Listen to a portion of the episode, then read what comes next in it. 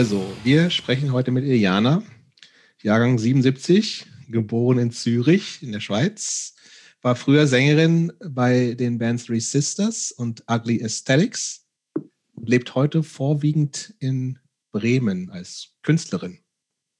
Und warum wir mit ihr sprechen, ist äh, folgender Grund. Äh, als Jobst mir von dir erzählt hat, äh, hat mir der Name erstmal überhaupt nichts gesagt, aber er hat dich quasi anmoderiert, indem er gesagt hat, also ich kenne da so eine Frau, die kommt aus gutem Hause, war als Schülerin Krusty Punk und Hausbesetzerin und ist jetzt ganz renommierte Künstlerin.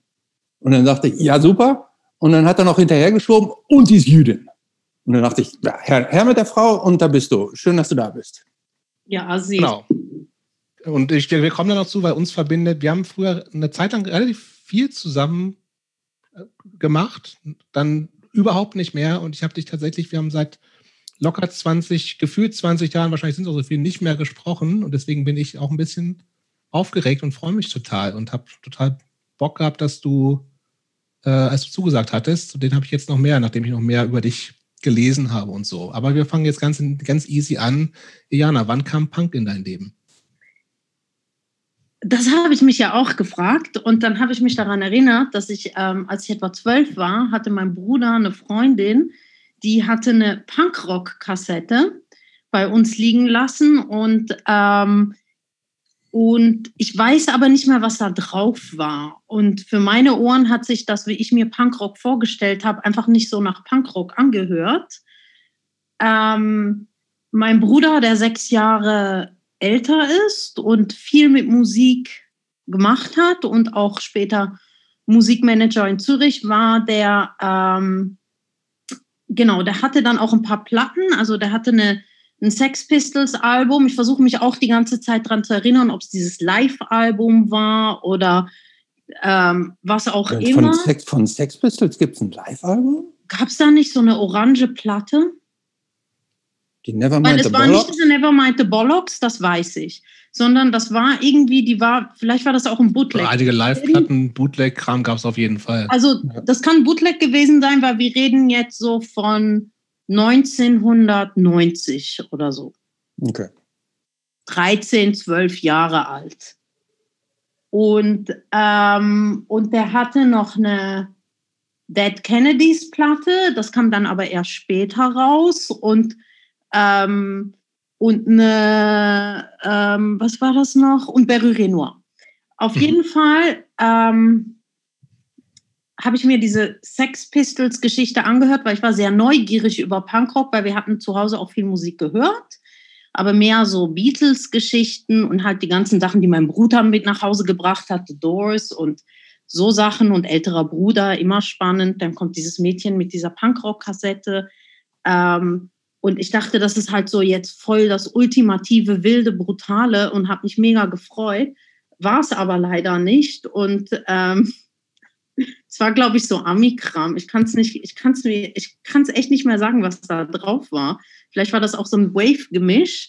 Äh, ja auch so auf jeden Fall war es nicht so wild, wie ich ne? das meine Fantasie haben wollte. Da habe ich mich ein bisschen mit dieser Sex Pistols Platte auseinandergesetzt und dann hatte, glaube ich, Johnny Rotten oder so da drauf ein Hakenkreuz-T-Shirt an und das fand ich total scheiße.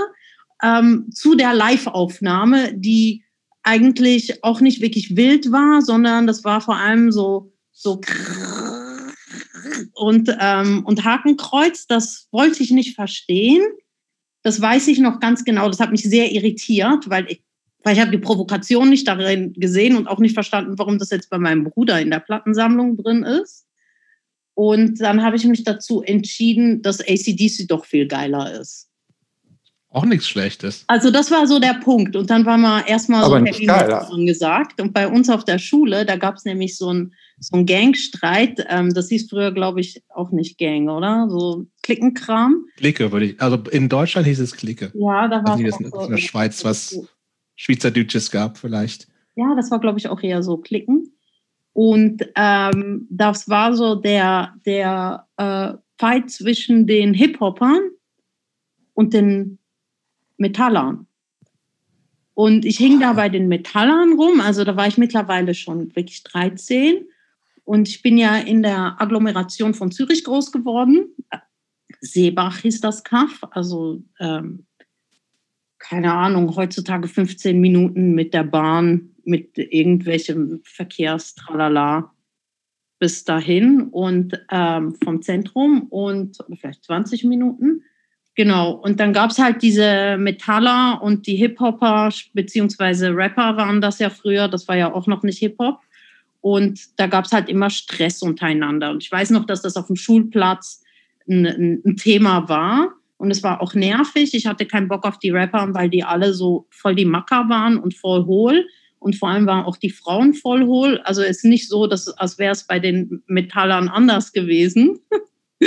Aber da war, soweit ich mich zurückerinnere, mit den ganzen ersten ähm, Saufereien und Kiffen und so, war das halt spannender. Und beim anderen musste man halt irgendwie hübsch aussehen und man hatte ja bei diesen ganzen, wie hießen denn die Mädchen nochmal, Fly Girls und so, da hatte man ja auch nicht viel zu sagen und dann hatten wir sowieso das Problem auf der Schule, dass viele Mädchen ähm, zum Sex überredet worden sind. Also wie man sieht, ich äh, spiele hier so mit den Fingern. Ich würde das jetzt eher als Vergewaltigung ansehen.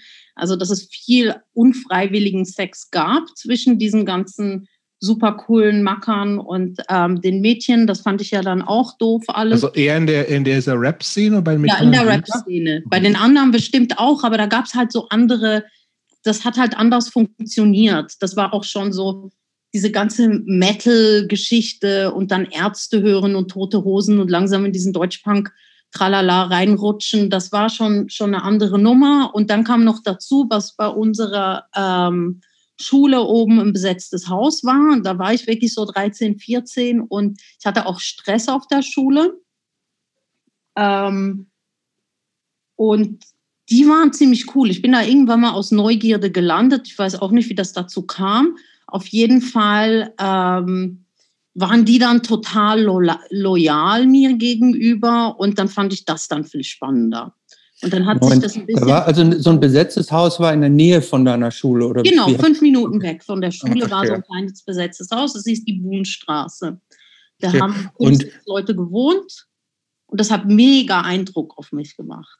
Okay, aber nur, das, nur damit ich das nochmal verstehe, das finde ich schon krass. Also wir reden davon, dass du quasi so 13 warst und in dem Alter gab es, gab es da schon also so äh, exzessiven Sex irgendwie äh, unter den Hip-Hopern und Metalern und das dann auch noch so Zwangswahl, ist ja schon hart.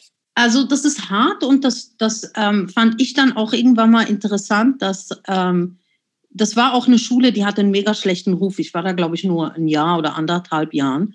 Ähm, die, ähm, ich weiß auch, dass wir total früh aufgeklärt worden sind. Also von anderen Freunden weiß ich, dass die irgendwie in der, in der dritten Sekundarschule, also mit 15 oder 14,5 aufgeklärt worden sind. Und wir sind da schon mit 13, was total bizarr war, weil das natürlich der, der Klassenlehrer war.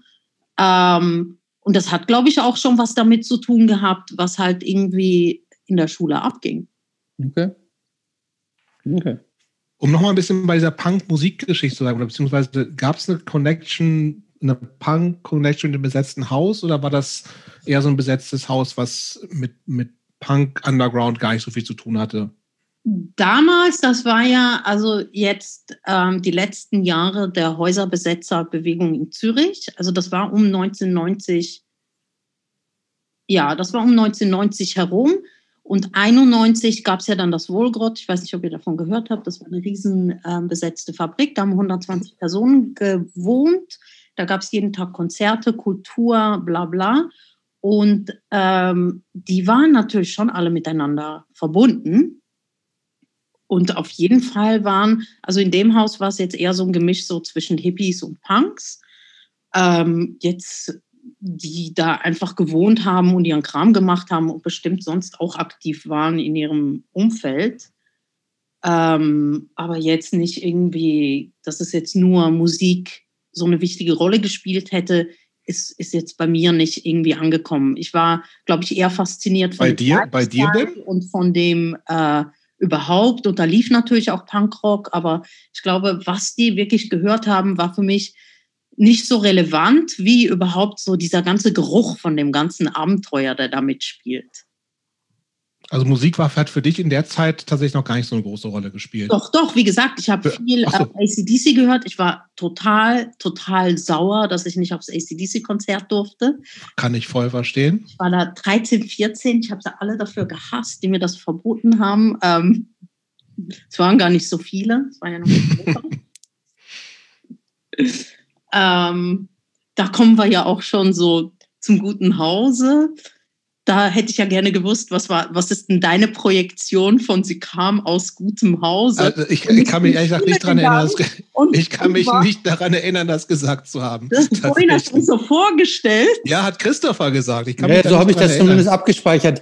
Ich, Ey, das Lustige ist ja, ich habe ja nicht mal, also die kleine Crust-Punkerin später, die ist ja gar nicht mehr zur Schule gegangen. ja das wissen wir, da kommen wir ja noch zu, das wissen wir doch alles. Nein, wir, ähm, ähm, das ist ja klar. Äh, ehrlich gesagt, ich hatte das sogar noch viel drastischer abgespeichert, äh, wie Jobs dich anmoderiert hat, nämlich ich, hab, ich bilde mir ein, er hätte gesagt, du kommst irgendwie so aus einem Adelshaus oder irgendwie sowas. Also aus, ähm, ähm, also, also nicht nur aus gutem Haus, sondern so aus richtig mega gutem Haus. Und ähm, du wärst halt in dieser ganzen Adelsdynastie, sagen wir gleich mal, wärst du so das schwarze Schaf gewesen, was halt so ausgeschert ist.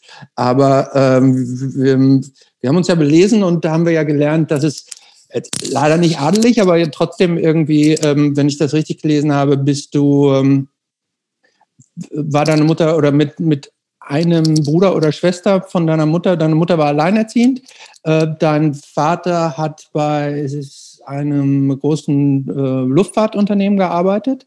Äh, dadurch konntet ihr ähm, vergünstigt in die ganze Welt reisen und deine Mutter hat dich und dein Bruder oder Schwester, Bruder, Bruder ähm, ist mit euch ähm, als kleines Kind schon äh, in praktisch in der ganzen Welt äh, rumgereist, hat euch äh, da, oh, seid ihr noch da?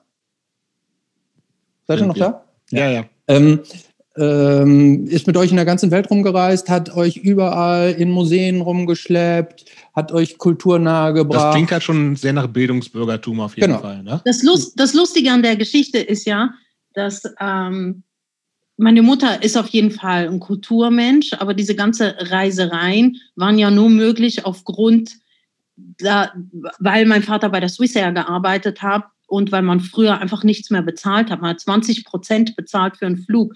Wir hatten kein Auto und für uns war es viel billiger zu fliegen teilweise, als einen Zug zu nehmen von Zürich nach Genf. Also damit ihr euch vorstellt, wir hatten Vergünstigungen überall und ähm, meine Mutter ist ihre, also ihre ganze Zeit, die hat, als sie, sie ist in Rumänien geboren und ist 1950 nach äh, Israel migriert und hat da auch ähm, studiert etc. und ist da wahnsinnig viel rumgereist und ist in den 60er Jahren mit dem Schiff von Haifa, glaube ich, nach ähm, Buenos Aires gefahren alleine. Also die hat immer solche Reisen gemacht und als sie uns Kinder dann hatte, ähm, hatte sie natürlich das Bedürfnis, die Welt weiter zu entdecken und hat uns einfach mitgenommen. Das war halt das Ding. Aber das, das waren das klingt, keine. Das klingt super.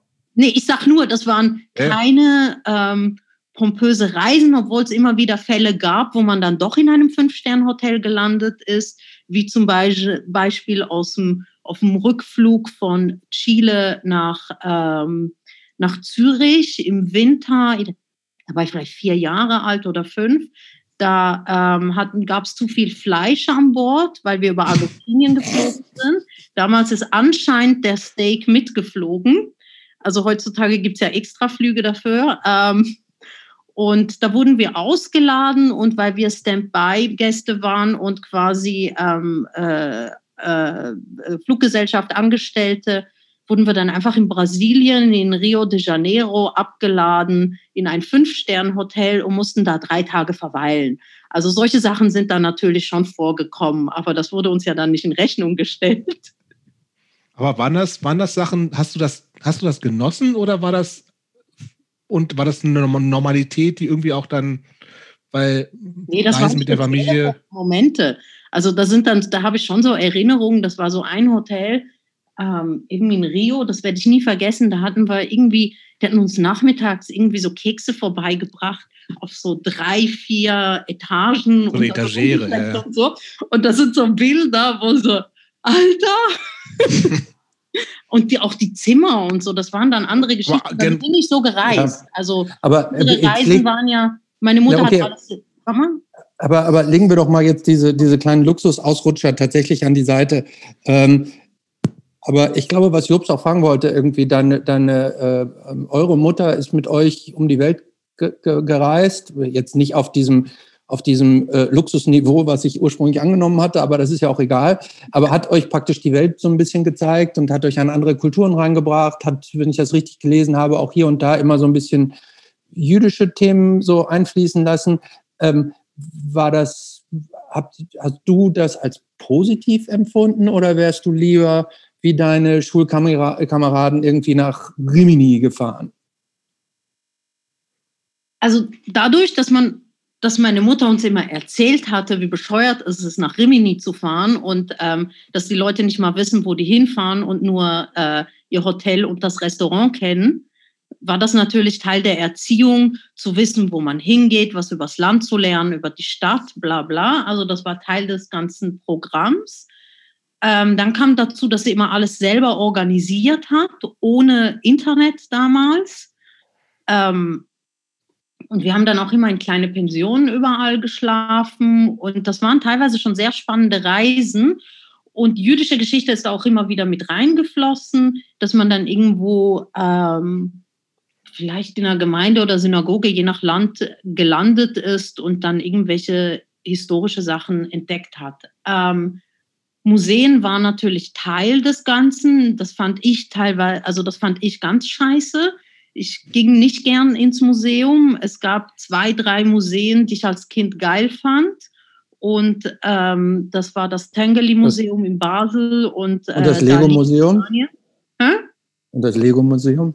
Das Lego, Lego Museum, das war Legoland. Legoland, Entschuldigung. Das eine andere Nummer. Das fand ich natürlich auch gut. Aber so Museen fand ich total langweilig und ähm, ja, vor allem Malerei und so. Okay, aber wir waren eigentlich so ein bisschen schon bei dieser ganzen Hausbesetzer-Szene Ende Zürich. Ähm, das, was ich dann eigentlich, wir haben uns ja über Luz, die Luzerner Connection kennengelernt. Nee. Zürich noch? Wir haben uns in Zürich kennengelernt und ah, ja. ähm, das war das zweite Konzert, das ich in meinem Leben organisiert hatte. In der Tat? In der Tat. Das erste Konzert, das war Recusant. Ich weiß nicht, ob euch die Band was sagt. Das ja, mit denen haben wir auch ein paar Mal gespielt. Auch eine super Band eigentlich. Eine total geile Band. Habt ihr mit Christopher denen Wart ihr mit denen auf Tour? Nee, wir haben aber wir haben mal in, in IPA danach mit denen gespielt. Und ich habe auch ein Konzert für die in Göttingen veranstaltet. Die sind total geil gewesen. Das war mein erstes Konzert. Da wurde ich angefragt, ob ich ein Konzert organisieren äh, möchte. Da habe ich gesagt, ja klar. In Zürich. In Zürich. Bin dann zu. In der Wohlgrund? Nein, die gab es ja gar nicht mehr. Da war ich 17 okay. und hatte davor noch nie ein Konzert organisiert und wusste auch gar nicht, was man alles tun muss um ein Konzert zu organisieren, war aber davon überzeugt, dass ich jetzt ein Konzert organisieren werde. Ich glaube, da kam auch fast niemand, wie das dann halt so ist. Man lernt ja nur aus Fehlern. Absolut, ja. Da waren vielleicht so 20, 30 Leute da, die, ähm, die sowieso da waren und äh, bla. Aber ähm, das waren so diese, diese leicht größenwahnsinnige Projekte, wo man vielleicht, äh, ja, obwohl das hat sich ja auch nie geändert. Egal. Ähm, Und dann war das, war das tatsächlich ein Piece of Mind Konzert? Nein, war das, war, nein, das war die Spit Acid war das. Aber da habe ich ja nicht mitgespielt. Aber dann bist du mitgefahren. Wenn, dann muss es zusammen gewesen sein, tatsächlich. Was, Entweder wart ihr zusammen da oder warst du mal da, ich bin dann nach Göttingen gekommen. Eins von beiden. Ja, vielleicht, vielleicht haben wir uns noch gar nicht kennengelernt. Ich habe gerade so ein bisschen Echo bei dir. Das, warte mal, egal. Ähm, Nee, ich, ich, ich, dachte, ich weiß, dass ich auf jeden Fall in Luzern war, im Schlössli und so. Ja, wir kannten uns aber viel länger als das. Okay, dann war, aber als mit Essen alleine haben sich, glaube ich, nicht in die Schweiz getraut. Man musste, man musste bis auf meinen mit dabei gewesen sein. Doch, also ihr, doch, doch ich, vielleicht warst du mit da. Da hat sich doch Rote die Hand verbrannt, verdammt. Das stimmt. Rote hat sich die Hand verbrannt. Das habe ich kürzlich noch jemandem erzählt, weil wir das über Verbrennung gesprochen haben. Da meinte ich noch. Okay, dann muss das aber die gemeinsame Tour gewesen sein. Wissen, obwohl ich nicht schuld war. Okay, das, das heißt, es, es muss eine Spit Acid Piece of Mind Tour gewesen sein, ähm, weil ich war nicht irgendwie mit nur Pisa, mit Spit Acid unterwegs. Und das ist dann, das war dann aber, das heißt, wenn du 17 warst, war das schon, war das 95, ne? Nee, das war früher, das war 94 oder so. Das war noch, als ich in Zürich gewohnt habe. 95 habe ich schon in, in Luzern, okay. glaube ich, gewohnt. Das war 94 oder 93. Okay. Wie, und wie, wie kam die Connection zustande, weißt du das? Weiß ich nicht. Sehr wahrscheinlich hat mich irgendwer, also, kann sein, dass mich dieselbe Person gefragt hat, die mit Recusant war, wo dachte, läuft doch. ich habe hier eine neue 30 Leute, super. Schiebt man hier die nächste Band rüber. Ja, wir haben es auf jeden Fall selber organisiert gehabt. Ich weiß auch nicht. Also ich kann mich, ich weiß Und dann nicht, war ich da, ich habe auf jeden Fall gekocht. Da ist das heiße Wasser über ihrer Hand. Äh. Aber äh, jetzt, jetzt, jetzt nochmal, ähm, damit ich das verstehe. Äh, wenn du so ein Konzert veranstaltet hast, äh, dann musst du musst doch einen Konzertraum haben, du musst doch eine PA haben und alles. Äh, Gab es das da alles schon oder hast du? Ja, ja, das war in dem Haus da.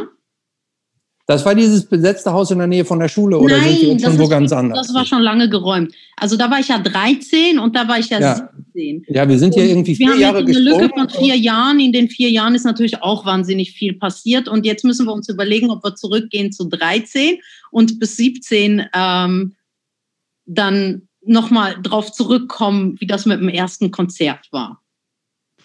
Ja. Ich, ja, ich würde springen, ehrlich gesagt. Wir haben noch so ja. irre viel. Ja, gut. Das Springen.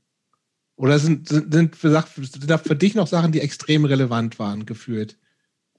Ähm,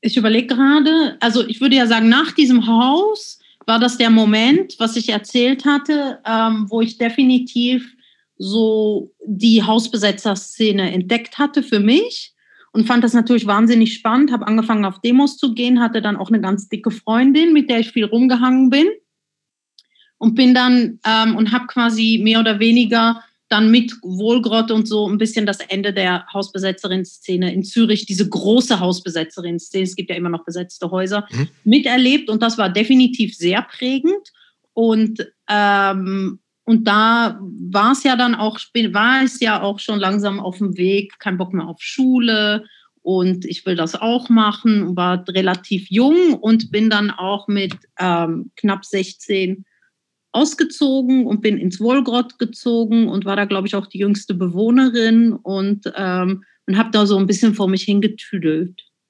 War das ein Riesenstress mit zu Hause mit deiner Mutter? Ja, klar. Riesig. Also der war, also nein, ich hatte keinen Stress, also ich bin ja nicht gegangen, weil wir einen mega Stress hatten. Mhm. Ähm, wir hatten dann schon so pubertären Stress. Ich war bestimmt nicht einfach. Ähm, und die war schon sauer auf mich. Ich will es jetzt überhaupt nicht kleinreden. Das, das Drama hat sich dann natürlich immer mehr hochgeschaukelt. Und ähm, mein Bruder ist jetzt noch, wenn es darum geht, sauer auf mich. Aber ähm, der Punkt war halt, mich hat dieses Leben da draußen zu sehr interessiert. Mhm. Und das war Aber, halt ähm, mehr, ähm, das war halt mehr dieser Anreiz, ähm, diese Freiheit und diese Abenteuer und was man alles haben kann, als in diesem verkackten Seebach zu bleiben. Oder ich war ja dann auch schon in der Stadt, in der Schule, aber überhaupt diese Vorstellung, weiter auf Schulen zu gehen und irgendwelche Dinger zu machen, auf die man keinen Bock hat, wenn man so tausend andere geile Sachen machen kann, wie man es da ja als Paradebeispiel vor sich hat. Es gibt jeden Tag Konzerte, es gibt eine Selbstorganisation, es gibt jeden Tag Fokü. Es gab da ja in diesem Wohlgrot unglaublich viel Potenzial an, an Sachen, an Musik, an. Das war an, auch ein Riesengelände, ne? Ja. Das war ja so richtig so ein Hauskomplex. Also da hatten mhm. vier Wohnhäuser waren da drauf mit so einem Teil, ähm, da war auch eine Frauennotschlafstelle drin, da waren wahnsinnig viele Projekte mit drin und ähm, das war ein riesen Abenteuerspielplatz. Ich muss ja sagen, ich war da ja überhaupt nicht irgendwie involviert großartig. Ich musste da ab und zu kochen und konnte nicht kochen und fand es das absolute Grauen, aber ähm, ähm, sonst bin ich da rumgehangen und habe gekifft und habe mir das reingezogen und fand das total der Wahnsinn. Also das, das ist sowas. Aber, ich habe ab und zu, glaube ich, vor mich hingemalt. Ja, ja aber be beschreib das noch mal so ein bisschen, weil ähm, ich finde das total spannend, weil ähm, in der Tat spielt ja auch dieses ganze Hausbesetzertum in der Punk-Geschichte weltweit eine relativ starke Rolle. Ja. Ähm, trotzdem muss man, glaube ich, sagen, dass wenn man es jetzt mal auf die Gesamtheit von Punk-assoziierten Menschen bezieht, glaube ich, nur sehr wenige das tatsächlich auch aus erster Hand so erlebt haben. Ich kann zum Beispiel von mir sagen, ich war in etlichen Squads besetzten Häusern auf Konzerten, aber äh, war da praktisch dann immer nur Besucher. Ich, also ich habe nie in einem besetzten Haus äh, so gelebt. Und ich muss auch sagen, ähm, ich, die besetzten Häuser, die ich so gesehen habe, wirkten jetzt tendenziell auch häufig, häufig so, ich, ich sage jetzt mal so ein bisschen runtergekommen, sehr schmuddelig, irgendwie dann gibt es irgendwie kein warmes Wasser, kein Strom. Ähm, wie war das da? Also gab es da, äh, waren, waren die, waren, funktionierten die voll oder war das auch so auf einem niedrigen Campingplatzniveau? Also wir reden ja von der Schweiz. So. Ja. Da, also das heißt, da gab es da gab's jeden Tag Schokolade, wolltest du damit sagen, oder was? Also so. Geld. Oder Geld. Also in Zürich war das eine andere. Im, im Keller gab es ein Safe mit, mit, mit Nummernkonten. Also, also ich habe ja in mehreren Städten Häuser besetzt. Also ich war in Zürich, war in Biel und ich war in Luzern. Ähm, in Biel war ich ziemlich klein. Ähm, da gibt es auch lustige Geschichten. Da war aber die Szene ein bisschen anders. War auch kleiner und überschaubarer. In Zürich war es natürlich größer und da gab es dieses Wohlgrott, wie eben erwähnt, und auch andere Häuser.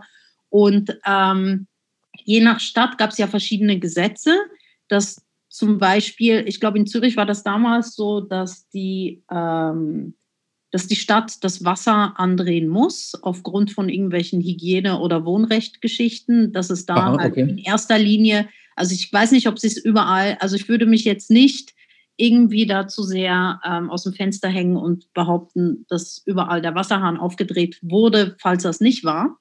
Ähm, aber es gab so, so irgendwelche Wohnrechtgesetze auf, äh, ähm, was man halt braucht. Und ich kann mich erinnern, dass zumindest ein Haus aus meiner Erinnerung heraus, dass die das von außen dann auch irgendwie aufgedreht haben. Ähm, und die, der Zustand der Häuser war nicht schlecht. Und je nach Kanton, weil da sind ja auch die Gesetze leicht unterschiedlich und auch die Politik. Ähm, war ja Genf immer so zum Beispiel eine Hochburg. Die hatten ja auch teilweise über 60 bis 100 besetzte Häuser, ähm, auch in den 90ern, weil da alle besetzt haben, von Studentinnen, Geflüchtete, Hausbesetzerinnen, sprich Punks und äh, Politaktivisten etc. Also nur um euch so ein Bild zu geben.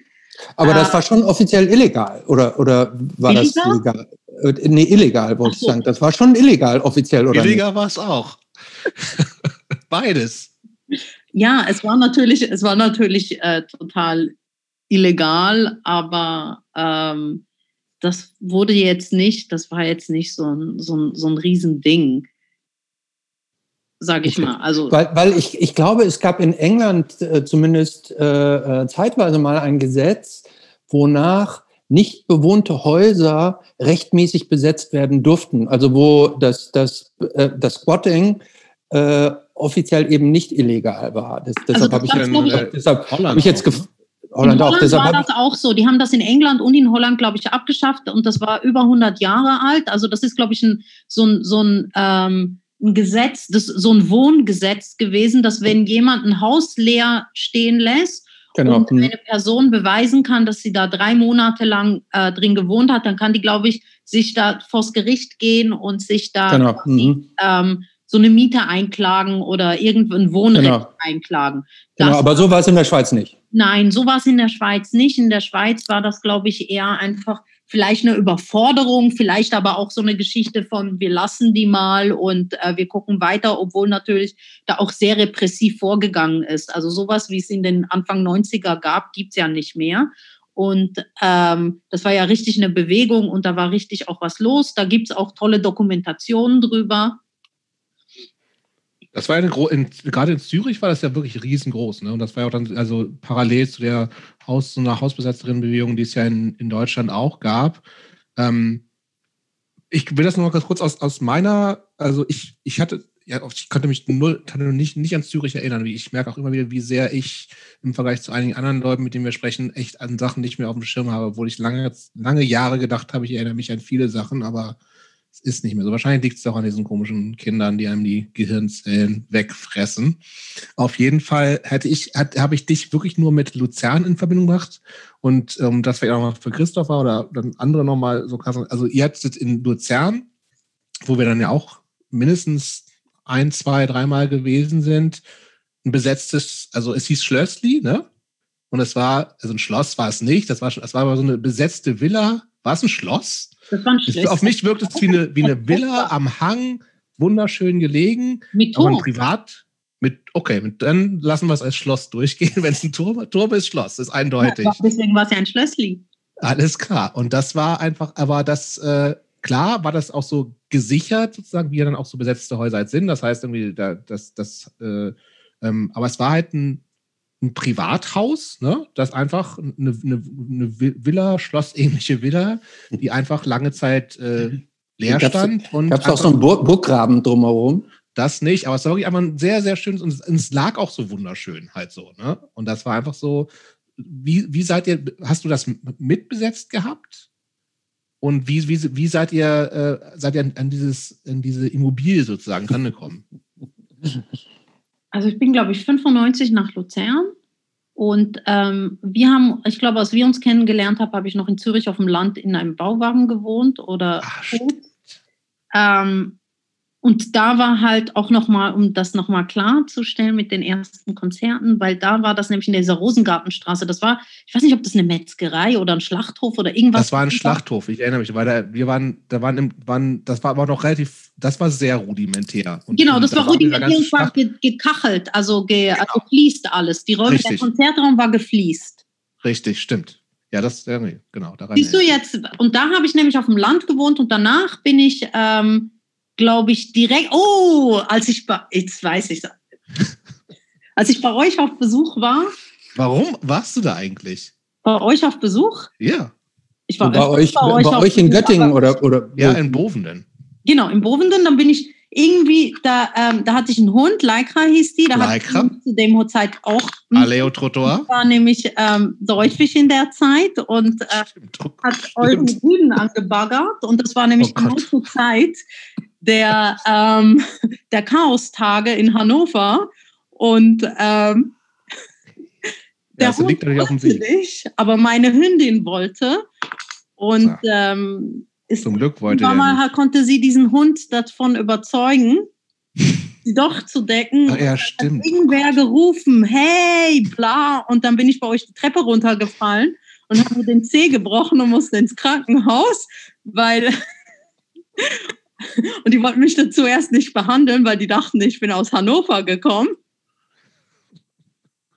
Das war sehr witzig. Was, warst du da eigentlich schon so, warst du da eigentlich schon so full on Krusty Punk? Oder ähm, also ja, und da wollte ich ja gerade weiter drauf, äh, genau. Und danach ähm, wollten wir nämlich zurück, da war auch Fritze mit dabei, da wollten wir nämlich Mhm. zurücktrampen nach Zürich und da hat uns niemand mitgenommen, weil Göttingen liegt ja sehr nah an Hannover. Und ähm, mussten wir dann mit dem Zug fahren, weil ich war ja dann auch noch mit Krücken. Das hat einen sehr guten Eindruck gemacht. Und als ich dann in Zürich zurück, ähm, als wir dann angekommen sind, bin ich dann nach Luzern gezogen. Also ein paar Tage später bin ich da abgehangen und dann bin ich da in einem in der, in der TV 18 in der Tivoli-Straße hängen geblieben, sozusagen und war dann die nächsten fünf sechs Jahre in Luzern. Und ähm, um nochmal die Frage zu beantworten, wie das da war, wie man wie man dazu kommt, ein Schlösschen zu besetzen. Ähm, wir mussten aus der Ti- äh, Tivoli-Straße raus und ähm, wie das dann halt so ist, da guckt man halt in der Stadt erstmal nach, was es da alles äh, an Leerstand gibt und sucht sich natürlich das an, was, aus, was noch am besten im Schuss ist und was am, also wo man am wenigsten tun muss. um äh, seine Träume verwirklichen zu können. Und nach der Tivoli-Straße 18 war es dann die Rosengartenhalde. Das war nämlich vorm Schlössli noch, glaube ich. Oder war das parallel zum Schlössli? Das weiß ich nicht mehr. Auf je nee, das war vorm Schlössli. Auf jeden Fall war das eine in der Nähe vom See eine, äh, eine Villa mit Kapelle und ähm, eine ganz viel Wiese drumherum und eine Hofauffahrt. Das kenne ich nicht. Also ganz toll. Das war der, das war echt der Brüller. So, das war eins meiner Lieblingshäuser und das ist so der Standard, den, den Standard, den ich nie wieder erreichen werde. Wann hast du eigentlich selbst angefangen? So, Kenne ich schon. Wann hast du selbst angefangen, Musik zu machen eigentlich? Ähm, das war davor. Ähm, irgendwann mal, aber da, da glaube ich, da habe ich noch auf dem Land gewohnt in äh, ähm, da außerhalb von Zürich und habe ich angefangen Schlagzeug zu spielen, aber aus der Schlagzeugkarriere da wurde nicht viel draus. Du hast ja in beiden Bands, die du die die ich zumindest kenne, gesungen, ne? Genau, also ich habe ja mit Schlagzeug angefangen, aber ich glaube, ich habe da und davor habe ich ja ja, das äh, mit Leuten einfach so im Proberaum rumgehangen, aber ich habe ja ehrlich gesagt dieses Prinzip Musik, glaube ich, nie wirklich so verstanden, wie man das musikalisch verstehen könnte und ähm, und finde das im Nachhinein mega spannend, auch um darüber zu reflektieren, was hat mich eigentlich dazu getrieben, Sängerin zu werden und warum war mir da Musik auch so wichtig? Und das hatte natürlich mehrere Gründe. Auf der einen Seite war das natürlich auch so ein Austobding, es war auch spannend, ähm, Texte zu schreiben, das rauszubrüllen. Ich hatte ja auch ähm, Fanzine gemacht davor. Ich hatte auch, da war ich auch so 16, 17, da hatte ich so ein Frauen-Anarcho-Punk-Fanzine. Ähm, dann hatte Belladonna, ich ne? Order und mit Leuten getauscht wegen dem Fanzine, so hat das angefangen. Und so selbstgedruckte Patches und sowas genau. alles. Und dieser Do-it-yourself-Gedanke, den fand ich mega geil. Dieses selber machen und dass man da auch nicht perfekt sein muss, dass man da einfach auch nicht wirklich immer so diesen Anspruch haben muss, dass man was wirklich kann, um was zu tun. Und das fand mhm. ich total geil. Und deswegen war diese ganze Punkrock- und Häuserbesetzer-Geschichte einfach so, eine, so, so ein Tor für alles. Das hat mir einfach eine ganze Welt aufgemacht, wo man sich halt austoben kann und selbst verwirklichen kann und einfach alles ausprobieren kann. Natürlich hat das so auch so seine dogmatische Welt, wie das halt so mit sich zieht in so äh, kleineren Gruppierungen, aber ich würde halt schon sagen, dass das halt so der Hauptdrive war. Auch dieses Vernetzen, Auseinandersetzen und um nochmal auf diese ganzen ähm, Reisereien von meiner Mutter zurückzukommen war das natürlich auch nochmal spannend, dass als ich dann angefangen habe, in den besetzten Häusern auch zu wohnen und auch in Bands zu spielen und rumzureisen, hatte man natürlich dieses Netzwerk. Man hatte mit Leuten geschrieben, man hat Leute besucht. Wenn man irgendwo hin ähm, gefahren ist, dann ist man in ein anderes besetztes Haus. Und ich hatte so das Gefühl, dass es ein bisschen auch so war wie beim Reisen, dass ich das schon kannte, dass das halt so ein bisschen, dass es sehr vertraut war. Man reist irgendwo hin, man trifft dann so Leute aus einer kleinen jüdischen Gemeinde irgendwie und die laden einen plötzlich nach Hause zum Abendessen ein, weil äh, man in irgendeinem Dorf ist in Portugal, wo um 7 Uhr abends jeweils Stromausfall gibt, aber man hat eine Verbindung und man ist dann plötzlich zum Abendessen eingeladen und erlebt die Geschichte mit. Und das sind dann so kleine Welten, die sich treffen. Und das war mir dann irgendwie so ein bisschen vertraut und fand das natürlich wahnsinnig spannend in diesem großen Ganzen, auf diesem Abenteuerspielplatz, wo es dann auch um Musik geht, aber wo man natürlich auch ein Outsider ist und wo man natürlich auch die ganze Gesellschaft hasst und man hat halt auch was gemeinsam. Und das war natürlich etwas, was, was dann auch für mich sehr relevant war. Und dann kam auch die Musik, wo man sich austauschen konnte. Und, ähm, und Musik war ja dann auch sehr wichtig. Also ja, also Aber, mit den ganzen Inhalten, die ihr, ihr, ja auch viel hatte, das war ja gegen, also war also sehr radikal feministisch halt, ne? Und, und einfach, aber auch, was natürlich viel mit, mit Identitätssuche und Findung zu tun hat, glaube ich, so im Nachhinein vor allen Dingen gesehen, aber auch in, in der Zeit, dass das ähm, einfach große Themen halt angegangen wurden, so, ne? Also größer eigentlich als, als, als es äh, für so eine kleine Punkband vielleicht eigentlich angebracht ist? Oder siehst du das anders? Das, das kann sein.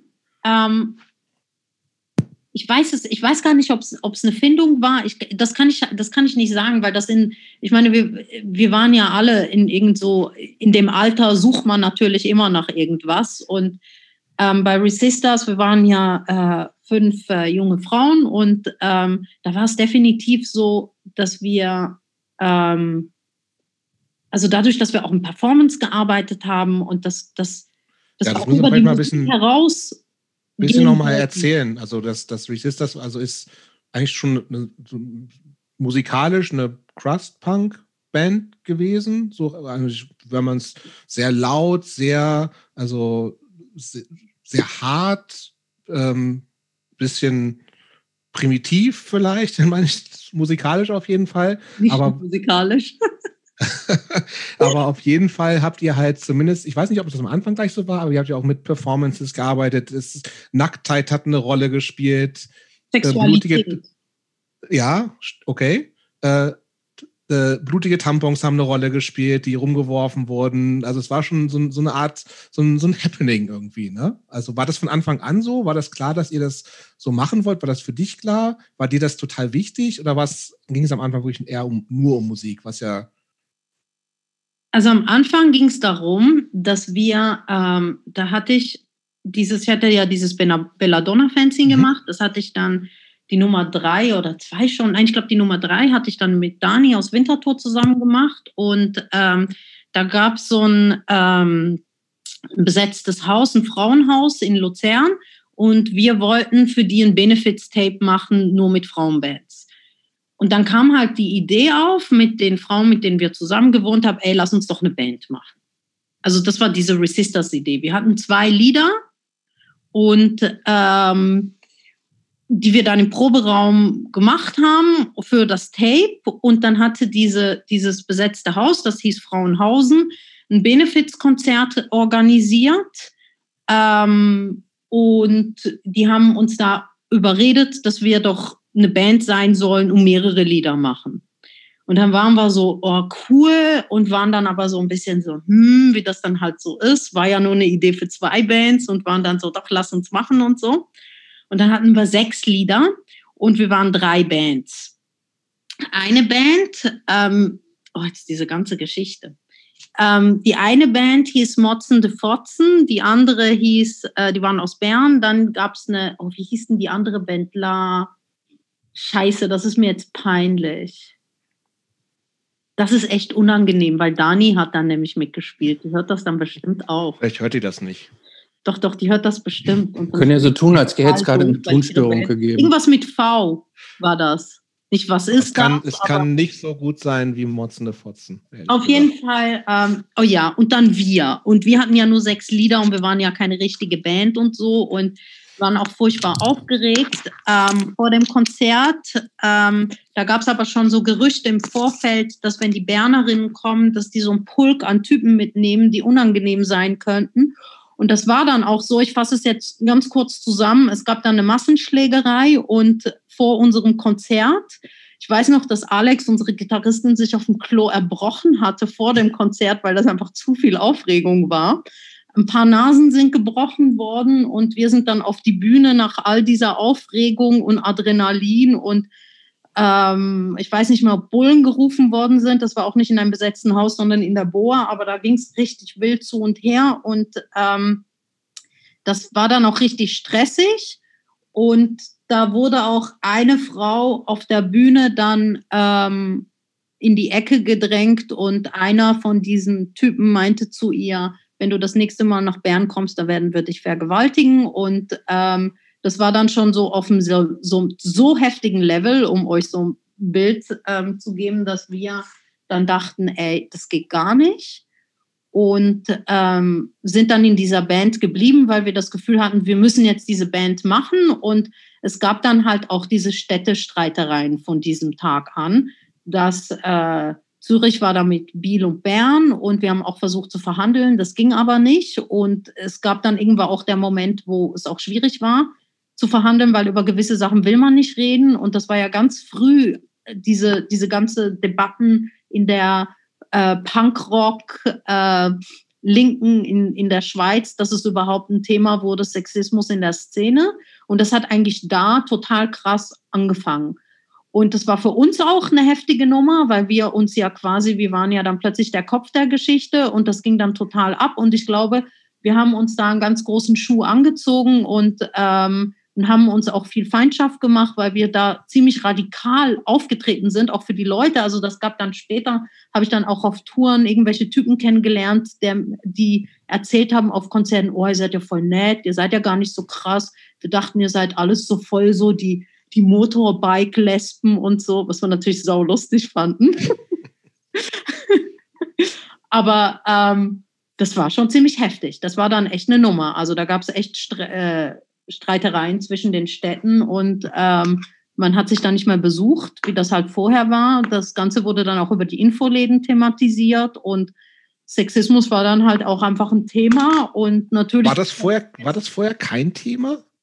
Hast ja, bestimmt war das ein Thema, aber nicht, nicht in diesem Rahmen, weil das war halt mit dieser Schlägerei, mit diesen, ähm, das ging ja dann auch weiter mit Beschimpfungen und mit Sprüche klopfen, die so unter der Gürtellinie waren, wo man sich dann einfach, weißt du, wo du dich dann als Punkrocker, als Spießer fühlst, weil die anderen dann immer sagen, hey, ist doch nur eine Provo, wenn ich in dein mhm. neu besetztes Haus reinkomme und überall hinsprühe, ähm, äh, alles Nutten außer Mutti und so und du kannst es mhm. nachher wegmachen. Also das war dann schon auf so einem Level oder da war irgendwo auch irgendwo auf dem Klo, das war dann glaube ich auch im Bild, stand da auch auf der Wand irgendwo ähm, Lesben und Vegans ab nach Belsen. Und ich glaube, für die Schweiz ist das nochmal eine andere Nummer, als wenn man das in Deutschland hört in der Punk-Szene. Ich fand das mega krass, weil die wussten ja nicht, dass mein Vater in Bergen-Belsen war.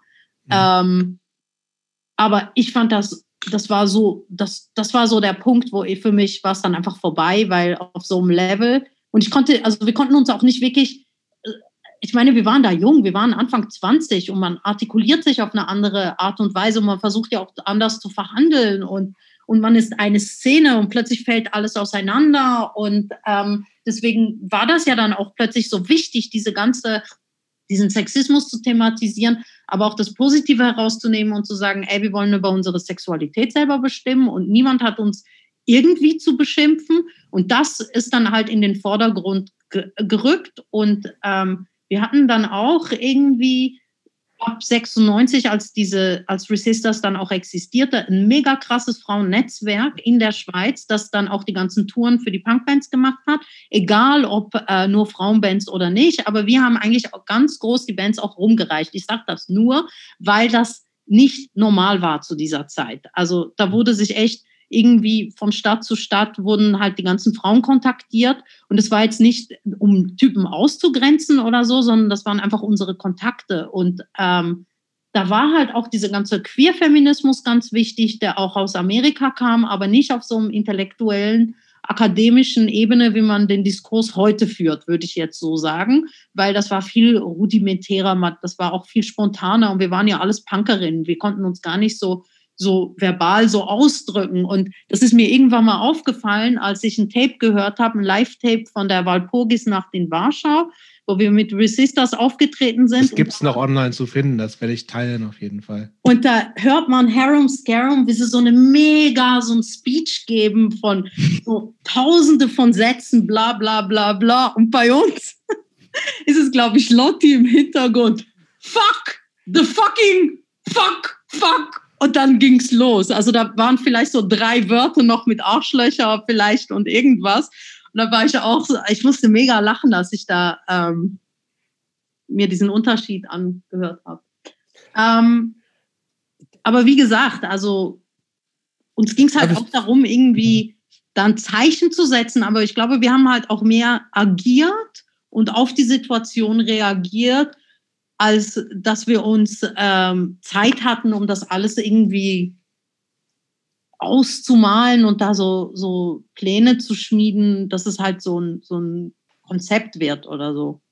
Ich habe noch, hab noch mal eine Frage. Ähm, du hast es eben ganz kurz angesprochen. Also klar äh, war dieses ganze Feminismus-Thema, weibliche Selbstbestimmung ähm, ein Riesenthema, äh, was auch scheinbar immer größer wurde. Ich habe gelesen, irgendwie eins deiner ersten besetzten Häuser, die, das hast du schon deshalb besetzt oder habt ihr deshalb besetzt, weil ihr einen faktischen autonomen Bereich für Frauen schaffen wolltet und so weiter und so weiter. Also sehr, sehr viel Frauen zusammenkommen, sich gegenseitig kräftigen und so weiter. Ähm, welche Rolle haben denn da, haben da Männer denn überhaupt Platz gehabt in eurem Leben? Oder waren die, waren die tatsächlich nur peripher? Wir reden ja schon auch von so einem Alter, in dem man, wenn man nicht lesbisch, lesbisch ist, schon auch dann irgendwann so erste Beziehungen, heterosexuelle Beziehungen hat und so weiter. Ähm, wie, hat, wie war das so miteinander vereinbar? Oder wart ihr, alle, war, wart ihr alle, waren das alle Lesben und das Thema Nein, hat sich gar nicht gestellt? Also das war ja eigentlich, also ich habe ja zu meinem Teil, ich habe überhaupt nicht aus irgendeinem feministischen Antrieb Häuser besetzt. Das ähm, kam ja dann eher tatsächlich mit dieser ganzen Resistors-Geschichte zusammen. Das war 596. Und die vier, fünf Jahre davor, das hört sich so nach einer kurzen Zeit an, aber wenn man so jung ist, ist das natürlich eine wahnsinnig lange Zeitspanne, in der jeden Tag, jede Stunde irgendwas Spannendes passiert.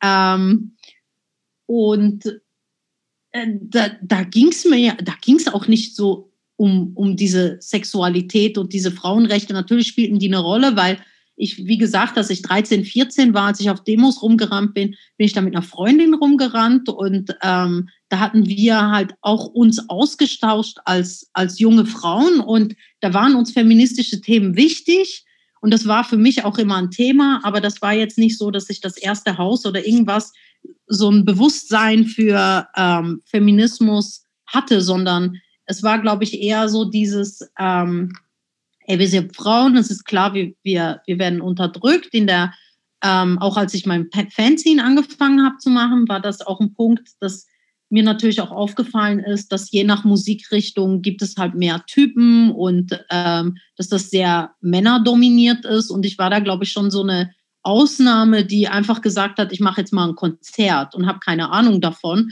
und spring da ins kalte Wasser rein und organisiere mir da irgendwelche Leute und krieg's dann aber auch hin und mache mir da keine Gedanken über Gender oder so. Aber ähm, ich glaube, dass das eher so eine Ausnahme war, dass da halt in diesem ganzen Orgakram waren hauptsächlich Typen und vor allem in der Hardcore-Szene. Das fand ich dann noch unangenehmer, weil ich das, das Gefühl hatte, da sehen sie alle schick aus, da ist alles total ordentlich. Ähm, es hat alles ist total genormt und die Frauen stehen mega im Hintergrund. Bei den Punkerinnen ist es ja nochmal anders, weil du säufst ja mit. Ähm, und die haben auch eine größere Fresse und ich fand, das war dann auch nicht so, so einschränkend und ähm, es war dann auch offener also und willkommener und bei, der, bei den Hardcores war es anders, wobei ich den Schweizer Hardcore weniger zu tun hatte als mit, den, mit dem Deutschen. Also da bin ich dann ein bisschen rumgereist und das war dann natürlich sehr spannend musikalisch, weil, weil das ja natürlich auch nochmal Input war.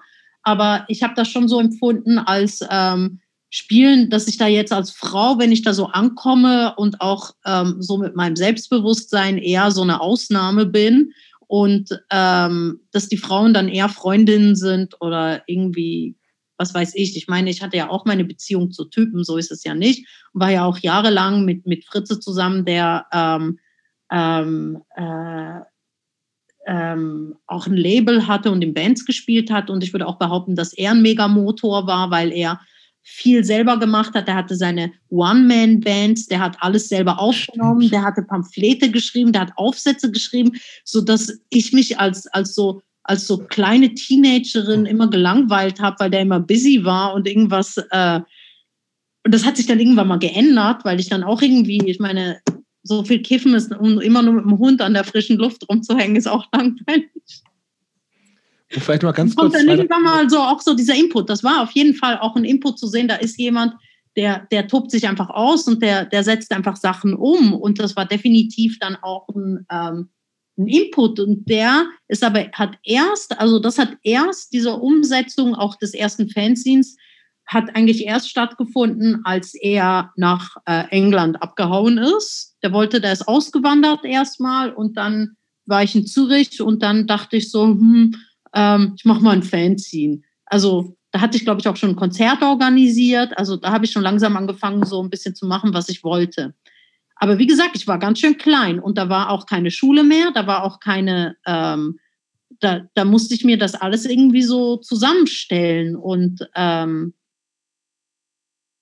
genau. Und das war Aber dann was, der was, was, was heißt denn keine Schule mehr? Okay, du hast dann die Schule abgebrochen.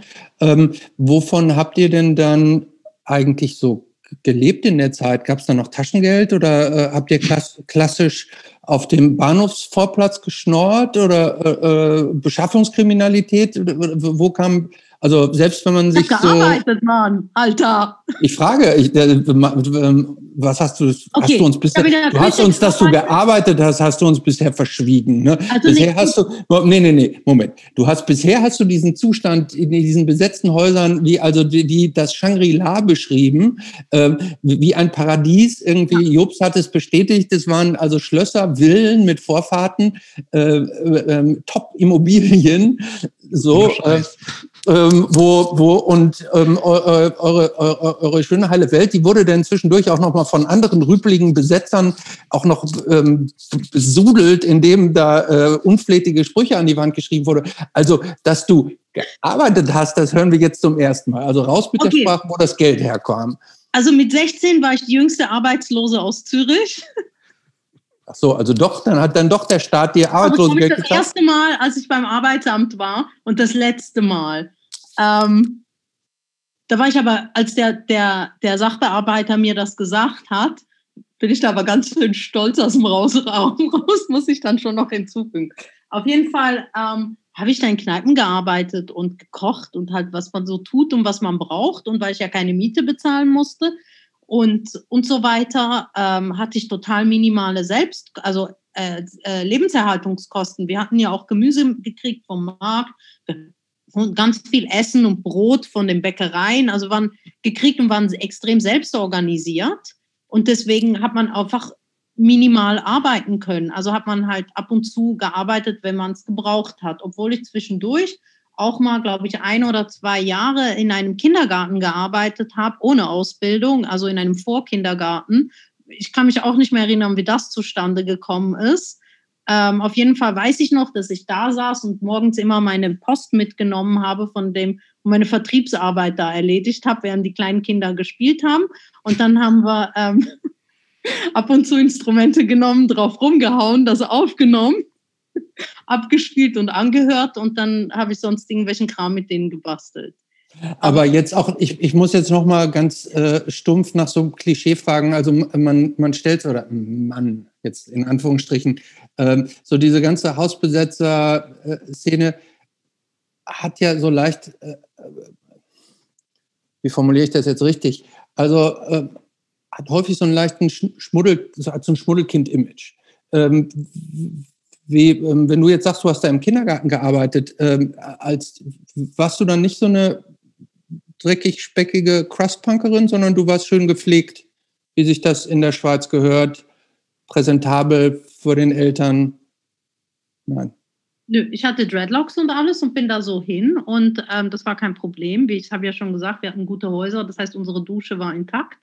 Ähm, hat hat alles funktioniert. Und da gab es auch Waschmaschinen in den Häusern, alles war, das war alles da. Ja, Oder glaub, bist du am Wochenende schön zu deiner Mutter gegangen und hast mit einem, großen, mit einem großen Rucksack voller Wäsche, die dann zu Hause gewaschen wurde? Nee, wir hatten einen Daniel Düsentrieb im Haus. Wir hatten alles. Boah. Und ähm, wir waren echt gut aufgestellt und ähm, wir hatten eine Waschmaschine und wir hatten halt, und dann zieht man halt nicht die zer, allzu zerrissenen Klamotten an. Also ich meine, das kriegt man ja hin, aber es haben auch viele Ausbildungen gemacht, also mehrheitlich Lehren. Damals gab es weniger Leute, die studiert haben. In der Schweiz ist ja eh, funktioniert nochmal das Schulsystem. Also damals war das alles anders und es haben weniger Leute studiert. Und ähm, wenn überhaupt, haben auch oft Leute Ausbildungen gemacht, ähm, die halt auch sinnvoll waren für die Besetzerinnen-Szene, also wie Zimmermänner, Zimmerfrauen, Tischlerinnen, ähm, äh, äh, wie heißt das, äh, Sanitärkram und so. Also das ist halt auch, ähm, sage ich jetzt mal so, Häuserbesetzerin, systemrelevante Jobs. das also das, das war also schon so drauf angelegt, dass ihr sagtet, das ist jetzt so ein Lebensentwurf. Ja, klar. Okay, ja, ich frage nur, okay. Das heißt, das war, das war schon nicht so, wir machen jetzt hier Abenteuerferien ähm, für eine Zeit, sondern das war quasi, dass ihr dachtet, das ist jetzt hier unsere Utopie. Die, das ist jetzt nicht nur eine Phase, sondern das soll immer so bleiben, ja? Also ich weiß nicht, wie dieses immer und diese, diese nahe Zukunft und diese Zukunft in der No-Future-Bewegung aussehen kann. Aber wenn du in ein Haus reingehst, also bei uns war das dann so, dass wir dann zuerst ähm, alle in einem großen Raum gepennt haben und zuerst diese ganzen Räume ausgebaut haben, die wir gebraucht haben als Infrastruktur. Das war Küche, Wohnraum, wo man vielleicht Fokü machen kann und wo man sich sofort engagiert und danach wurden die Zimmer aufgeteilt und gleichzeitig die Konzerträume aufgebaut, weil Kultur ja auch wichtig war. Also in Luzern, allen Häusern, wo ich gewohnt habe, gab es Konzerträume und das war dann halt auch, auch total wichtig, weil Musik wichtig war und die ganzen Bands haben auch im Haus ge ge geprobt, was auch sehr wichtig war. Das fand ich dann auch nochmal dann viel später in Bremen, Bremen total ätzend, Proberäume haben zu müssen, wo du zwei Stunden in der Woche proben kannst, was eigentlich so voll der, der Killer ist.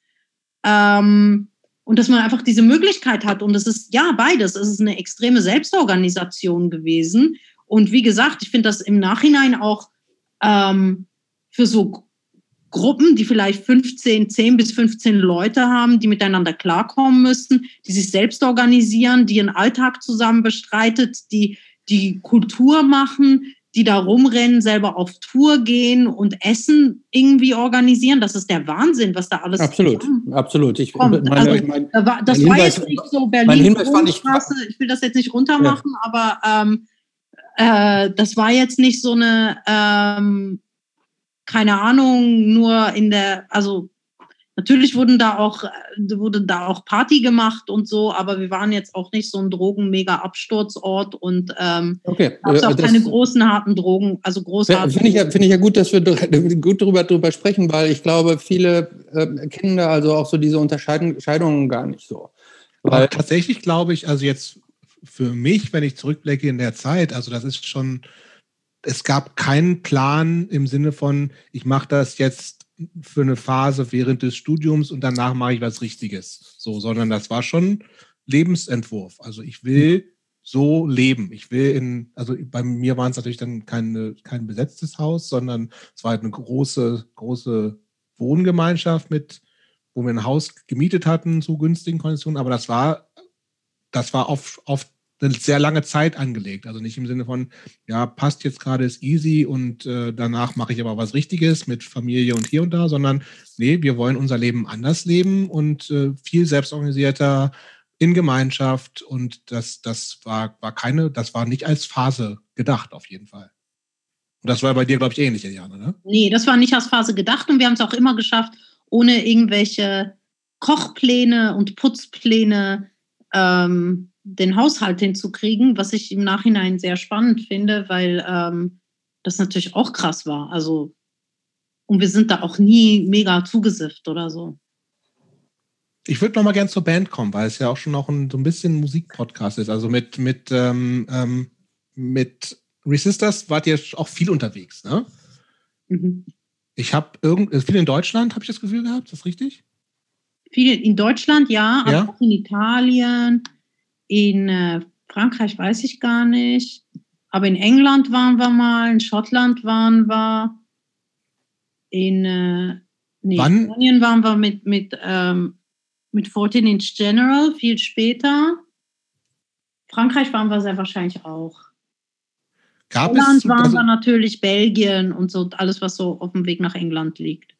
Und ihr habt, es gab eine Single auf Skype Releases, ne? Ja. Also es war ja zu der Zeit das Crust-Label schlechthin, ne? Also dabei wirklich so alles, was, was für schwarz gekleidete, angecrustete, un, unpolitisierte Leute wichtig war, hat da Platten rausgebracht. Amebix, Tragedy, Ausrotten, Nausea, Hellcrusher, Dirt, also alles so, ne? Eupoloi, das war alles Bands, die halt groß und wichtig waren. Ähm, war das, ich frage mich erstens, wie ist der Kontakt zustande gekommen? Kleister, der ja leider nicht mehr lebt, hat das ja gemacht. Ähm, und war das ein Label, wo, wo du gesagt hast, ja, genau da gehören wir mit den Resistors auch hin? Also wir waren ja mit Kleister irgendwann mal befreundet und ähm, dann kam dieses Angebot, wie das natürlich genau war, weiß ich nicht mehr. Und erstaunlicherweise wurde die Single auch noch zweimal aufgelegt. Das also das fand ich dann auch noch mal spannend, weil wenn ich mir den Sound anhöre, bin ich dann auch immer wieder erstaunt darüber. Ähm. Aber die Single auch nochmal, um das nochmal für die, für die Leute, also das ist ein, auch wie es früher in einigen, in, in der Szene üblich war, natürlich, also nicht schwarz-weiß, aber halt, also schwarz auf dann so, so, so erd, erdfarbenem Papier, ultra dickes Booklet, Texte in alle möglichen Sprachen übersetzt, gefühlt, weil das halt so extrem wichtig war. So Cut and Paste, Layout, also ein paar Bilder werde ich nochmal finden und auf ähm, Facebook posten und so, aber das das war schon, also so richtig, das war viel, im klassischen Sinne viel mehr als Musik, so, ne? Ähm, wie gesagt, ich, was wie gesagt, mich interessiert die Verbindung zu, zu, zu Kleister, ähm, wobei der natürlich sehr, sehr umtriebig war. Wir hatten auch Platten äh, getauscht, immer ganz viel, war das zu, zu Labelzeiten und schon so.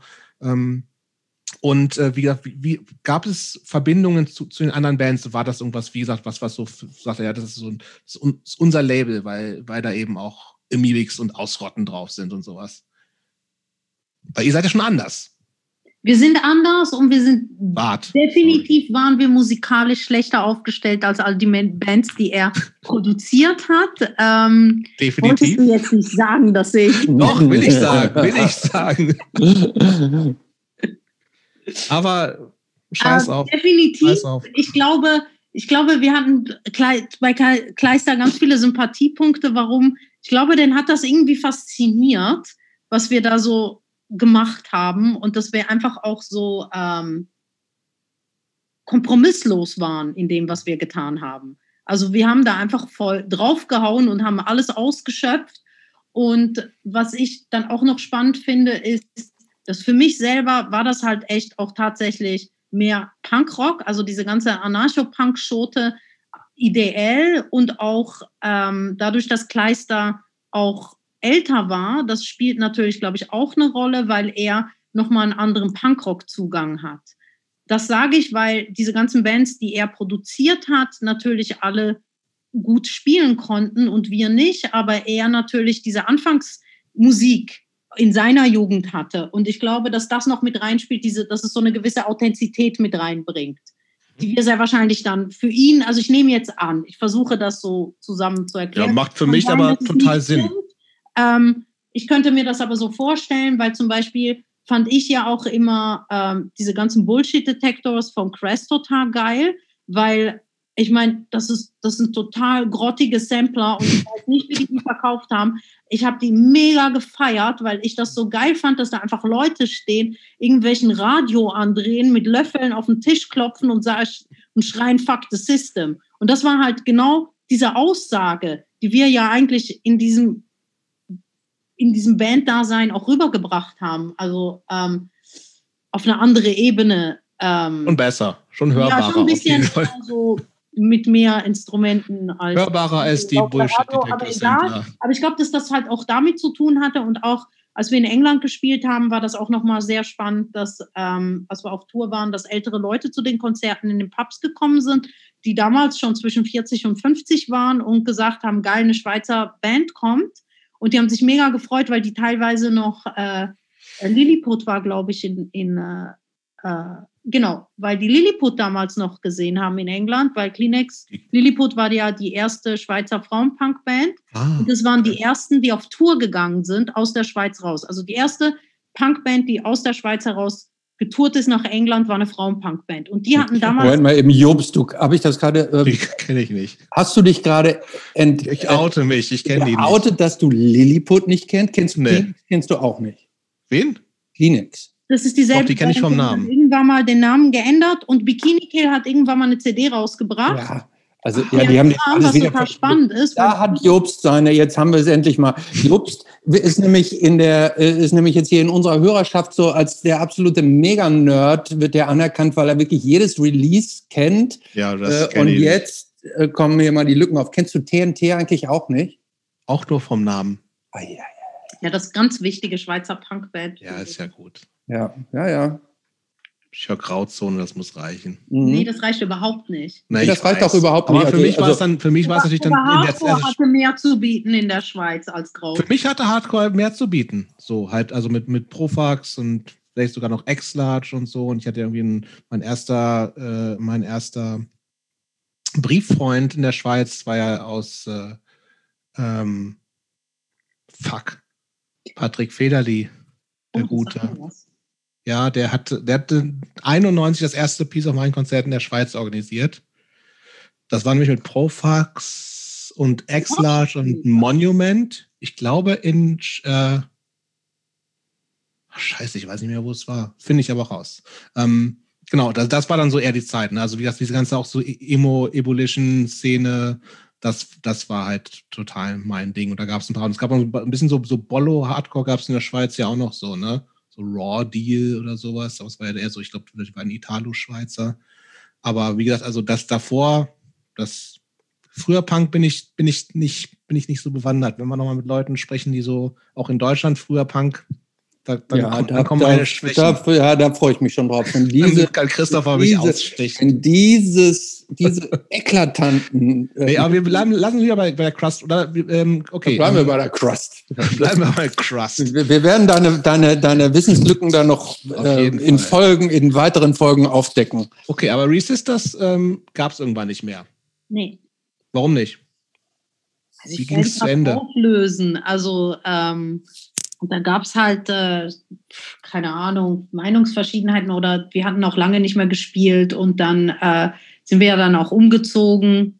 Das hat ja irgendwie alles noch miteinander reingespielt und dann äh, ist ja ein Teil weggezogen. Da gab es ja gleichzeitig auch schon Ugly Aesthetics, das war ja eine Hardcore-Band. Mhm. Das war parallel schon so ein bisschen? Ja, genau, das war, das hat parallel angefangen.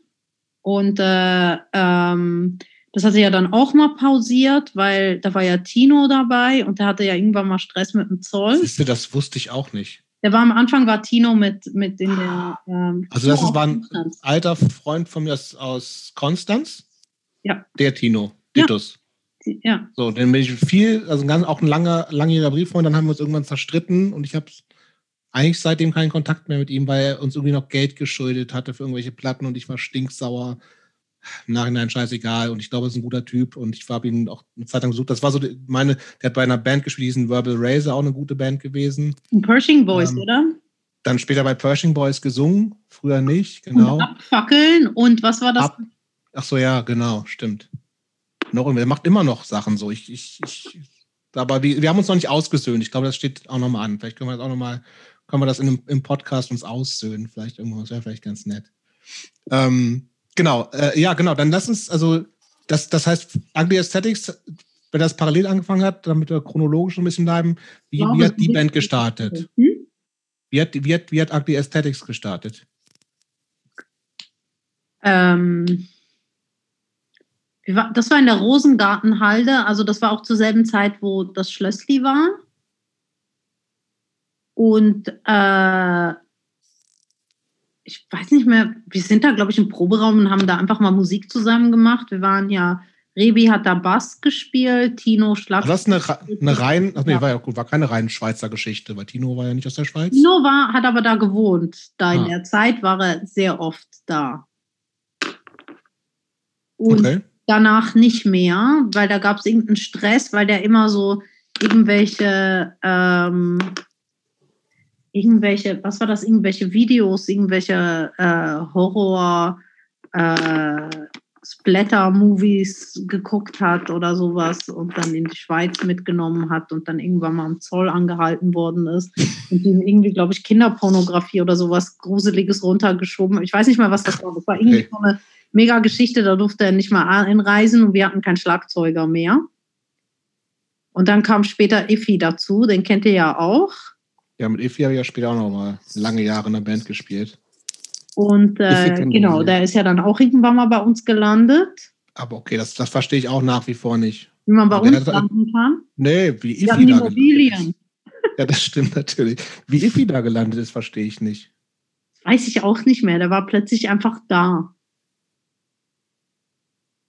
Weil es ja eigentlich auch in Schweinfurter Gegend ja groß geworden, ne? Ja. Das war dann.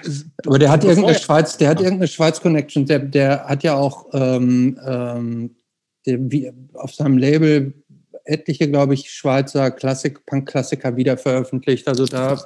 Ja, aber das kam, glaube ich, eher durch uns. Das kam da eher so ähm, dadurch, dass er da gewohnt hat und dass das dann Teil seines, äh, äh, seines Interesse geworden ist. Ah, okay.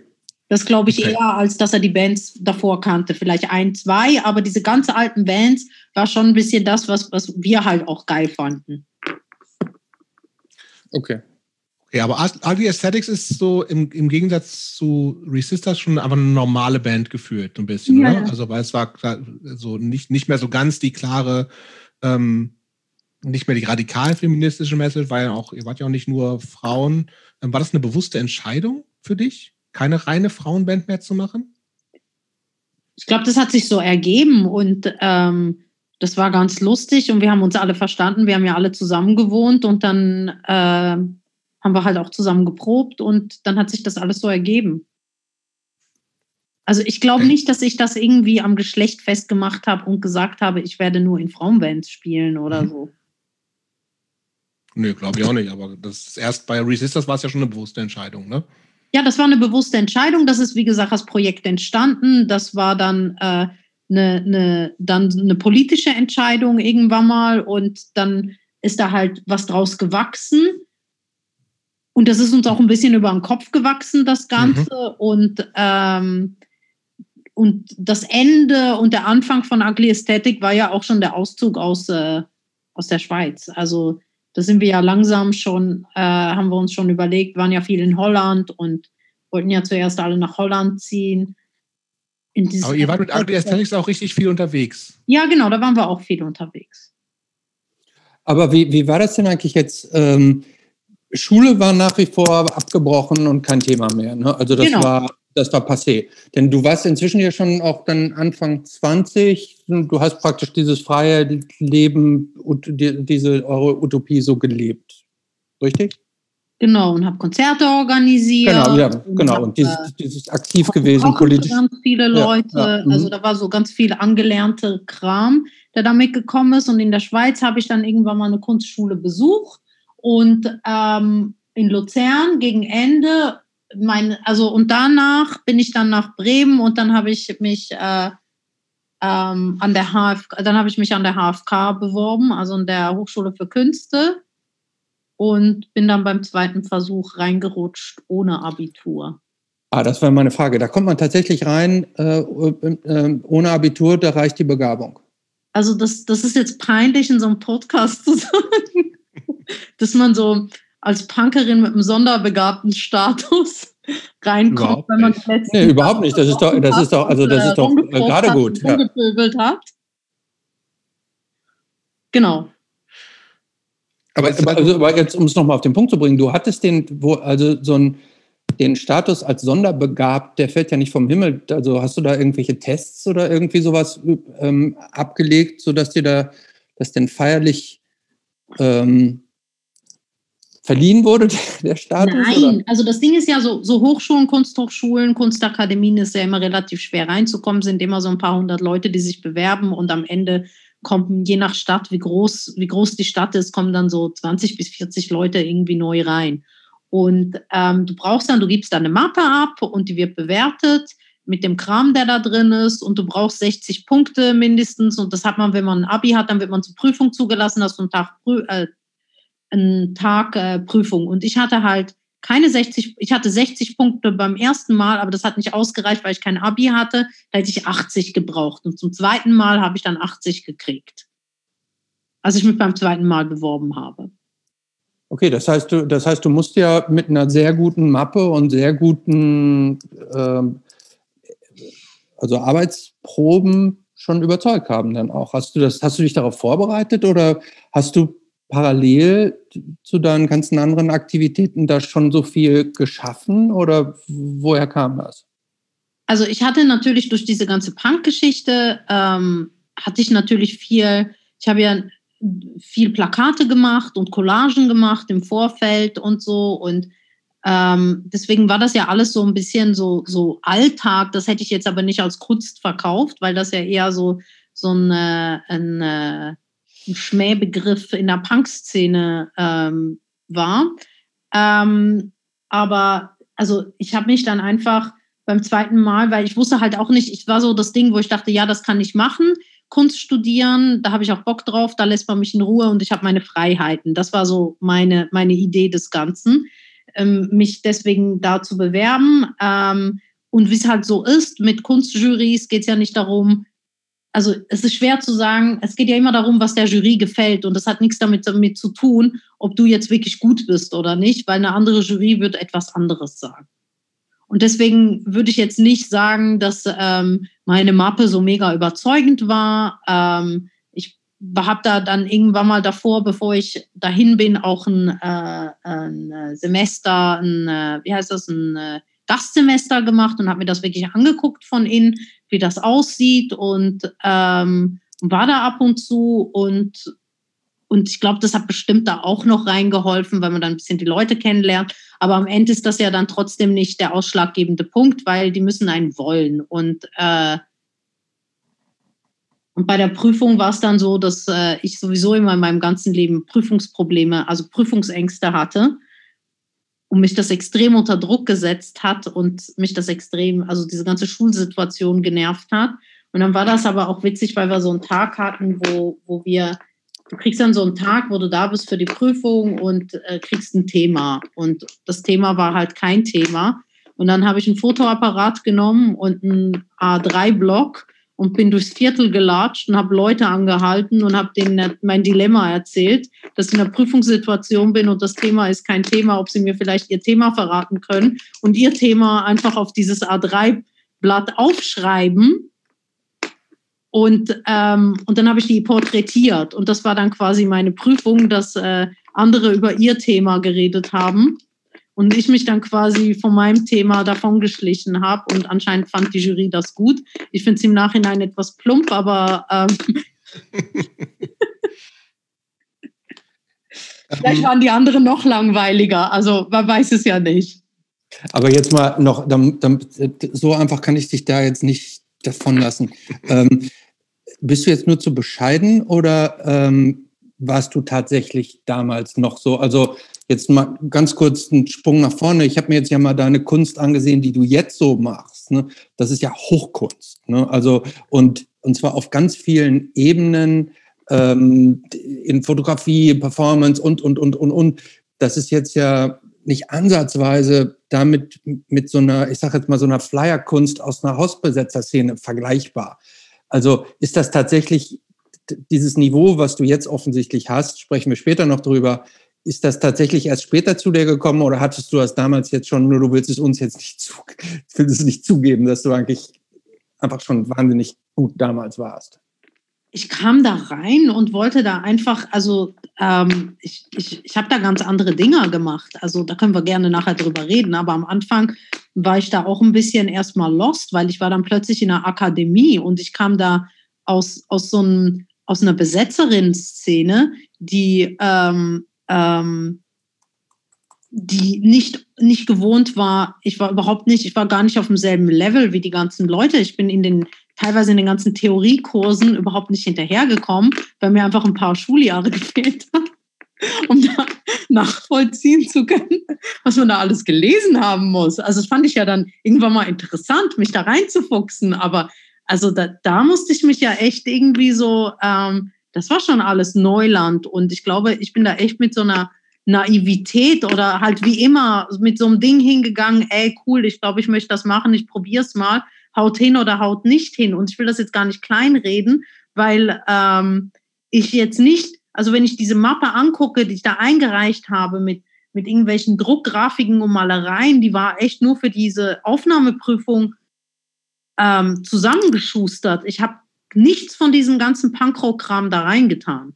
Also da war nichts drin, weil ich das immer bis jetzt auch mega krass trenne, weil das für mich halt so, so, ein, so ein Kodex auch immer war, dass das eine ist halt diese, dieses Punkrock-Ding und das wird nicht ausverkauft. Das hört sich total bescheuert an, wenn ich so drüber nachdenke.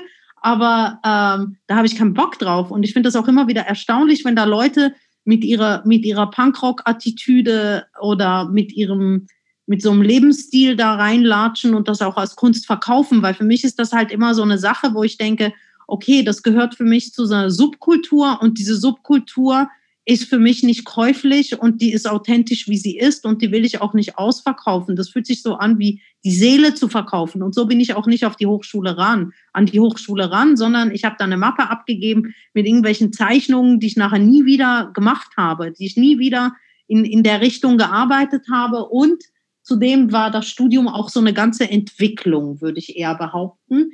Ähm, mich überhaupt da reinzufinden, was will ich überhaupt künstlerisch schaffen, mich hat ja auch die Institution genervt, mich haben die Kunststudentinnen genervt. Das kam ja auch noch dazu, dass ich in so einer Punkrock-Szene war und der Kunststudent an und für sich und die Kunststudentin war ja das absolute Übel da drin. Und ähm, da muss ich noch hinzufügen, als ich die Biografie gelesen habe von Penny Rimbaud, war ich tot beleidigt, als äh, da drin stand, dass eigentlich Cress so ein, ähm, eine ein Kunstprojekt war, ne? Die waren, haben alle Kunst studiert und ähm, ich, das, das, ich wollte eh gerade fragen, ich, das finde ich, find ich spannend. Also du hast dich schon, also deine Selbstdefinition zu, also zu der Zeit, Anfang äh, Hochschule der Künste war, ich bin Punk, linke Punk-Zecke und mache das jetzt so, weil ich gerade Bock drauf habe,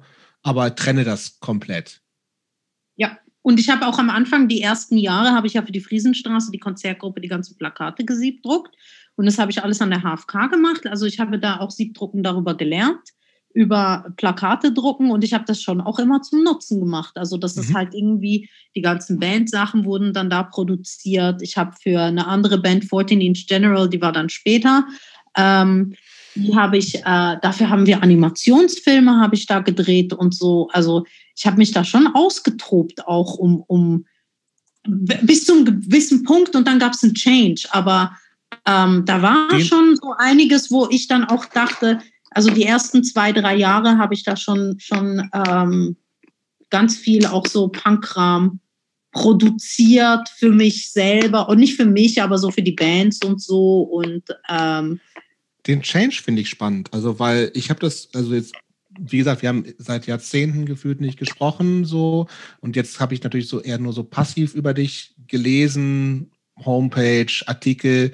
Das ist so, da, kommst du einfach jetzt als Künstlerin rüber. Da ist nicht, da, da, da sehe ich nichts mehr von Punk. So, ne? Ähm, gab es den Change, bevor ich nachher noch die Frage stellen will, ob du dich noch als Punk fühlst. Ich sehe da, ich, ich, ich sehe da gar nicht wissen. Sachen. In den Sachen, die ich gesehen habe, sehe ich da schon auch Punk-Sachen.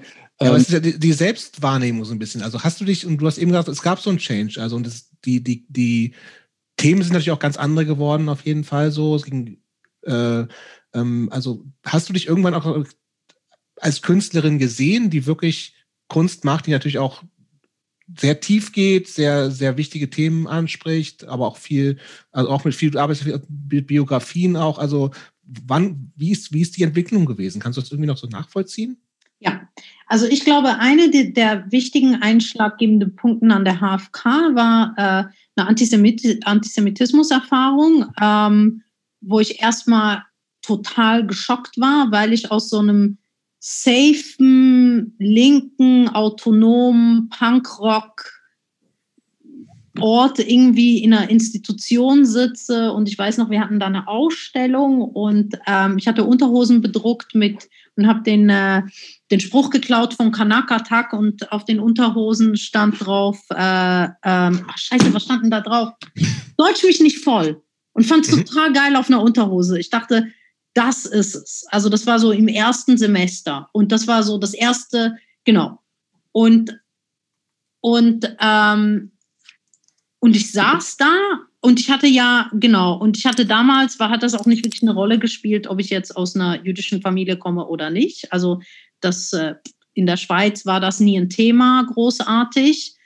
Ähm, ich hatte ganz kurz nochmal, weil das fand ich auch so spannend, weil ich, mir war das null bewusst. Ich habe das Gefühl, das hat für dich auch wirklich keine Rolle gespielt in der Zeit, wo wir uns gar nicht, ne? Nee, hat keine Rolle gespielt, weil es gab auch jüdische Leute in der Schweiz in der Szene Und ähm, dadurch, dass es halt eine jüdische Bevölkerung in Zürich gibt, war das natürlich auch präsent. Also es gab diese, diese ganze Shoah-Scham, die gab es da in dem, also es gab unaufgearbeitete Geschichte bis heute, aber ähm, es gab diese, diese ganzen antideutsche und diese ganzen politischen Bewegungen gab es da einfach nicht. Ähm, und in Deutschland war das anders. Da war das erstmal, da habe ich auch das erste Mal von Antideutschen gehört und ähm, von diesem ganzen Konflikt. Aber da gab es ja auch keinen, erstmal keinen Grund um Outing, weil ich kam dahin als Punk und ich habe da Musik gemacht und ähm, der Rest war erstmal scheißegal. Natürlich gab es immer wieder szenemäßig diese ganze, der Nahostkonflikt. Mhm. wo man sich positionieren musste, aber es wurde dann, musste ich mich doch nicht, weil wenn es die Leute nicht ähm, gewusst haben, hat es mich auch nicht interessiert und es war auch nicht mein Problem und äh, ich habe mich damit nicht identifiziert mit dem Nahostkonflikt. Ich stelle es jetzt so deswegen auch als Nahostkonflikt dar, weil das dann halt auch so eine Distanz dazu ist. Ähm, Sagst du, während du in Israel sitzt, ne? Muss man das so sagen? Ja, aber das sage ich, das sage ich rückwirkend. Das sage ich Stimmt, effektiv, ja. weil es für mich mhm. ein Nahostkonflikt war.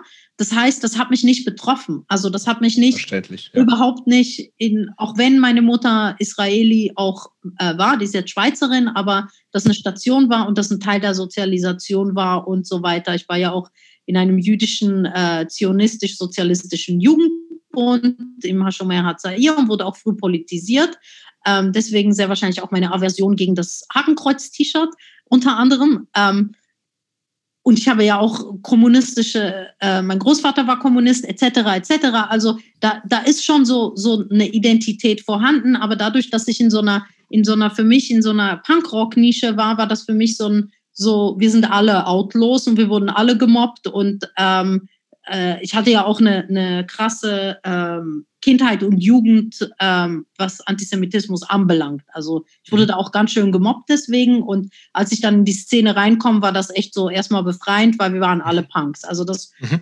packe ich jetzt erstmal so hin. Dann komme ich nach Deutschland, dann komme ich in die HFK und bei den Punks hat es keine Rolle gespielt. Und mir war natürlich auch bewusst, ich gehe nach Deutschland, meine Familie hat Deutschland gehasst, wir sind unser Leben lang überall hingereist, nur nicht nach Deutschland. Das war so meine eigene Re Rebellion sozusagen. Ähm, dann gab es eben diese Situation, ich hatte diese Unterhosen bedruckt, die sollten in eine Ausstellung und da stand drauf, äh, was habe ich gesagt, Deutsch mich Deutsch nicht, mich nicht Ich fand das ja sau witzig.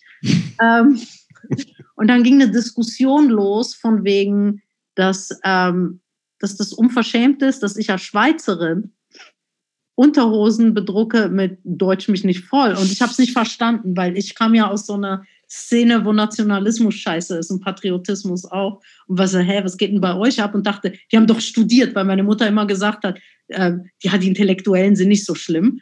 Ähm, und dann konnte das halt nicht irgendwie nicht, nicht in meinem Kopf zusammenkriegen. Ähm, diese, diese ganze Geschichte. Und dann fand ich, habe ich noch irgendwas gesagt von wegen, naja, aber wenn da Schwarz mich nicht voll, Schweiz mich nicht voll, wäre doch auch lustig. Da kann, also bin ich schon drauf eingegangen, die haben aber nicht mehr aufgehört und haben sich reingesteigert in so, wow, und alle beschuldigen uns und dabei können wir gar nichts dafür. Und dann bin ich das erste Mal in so einer Situation gewesen, wo ich eine Generation, das war bevor diese Kampagne losging von ähm, Wir sind Deutschland. Das war genau mhm. ein paar. Du bist Deutschland. Du bist ja, Deutschland. Ja. Ein paar Monate ja. davor. Und die sind total abgegangen von wegen, ähm, äh, wir haben aber, wir, wir können ja, ach, wegen Vietnamkrieg und andere haben ja auch Schlimmes gemacht. Und ich saß da, war total geschockt und in meiner Idiotie dachte ich halt, wenn ich jetzt sage, mein Vater war im KZ, dann halten die die Fresse. Da habe ich das gesagt und dann ging es erst richtig los. Okay, krass. Und dann war ich total geschockt und ähm, war so, bin, bin dann nach Hause und habe geheult und habe meine Mutter angerufen. Ist natürlich auch sehr unangenehm, jemandem zu sagen, ähm, du hattest recht. Von der eigenen Mutter. Und wollte halt weg. Also das war so der erste, das war mir, das, ich, ich war da echt ein bisschen überwältigt und ähm, Und dann habe ich das meiner Professorin erzählt, die äh, hat dann auch ziemlich gut darauf reagiert.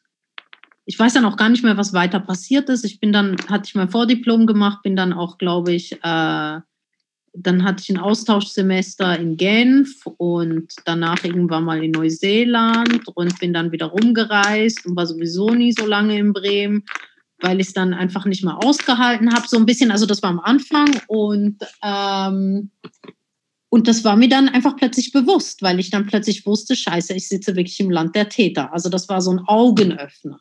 Dann beim Trampen, irgendwann mal habe ich dann gecheckt, dass ähm, dass ich, ich saß da vorne im Auto und habe gequatscht mit dem Fahrer und dann gucke ich nach rechts und sehe plötzlich Gedenkstätte Bergen-Belsen und war dann so, oh, weil ich habe mir nie auf der Karte angeguckt, wo Bergen-Belsen liegt. Für mich war das natürlich Bayern, weil ich immer alles Schlechte nach Bayern geschoben hatte in meiner geografischen Komposition von Deutschland.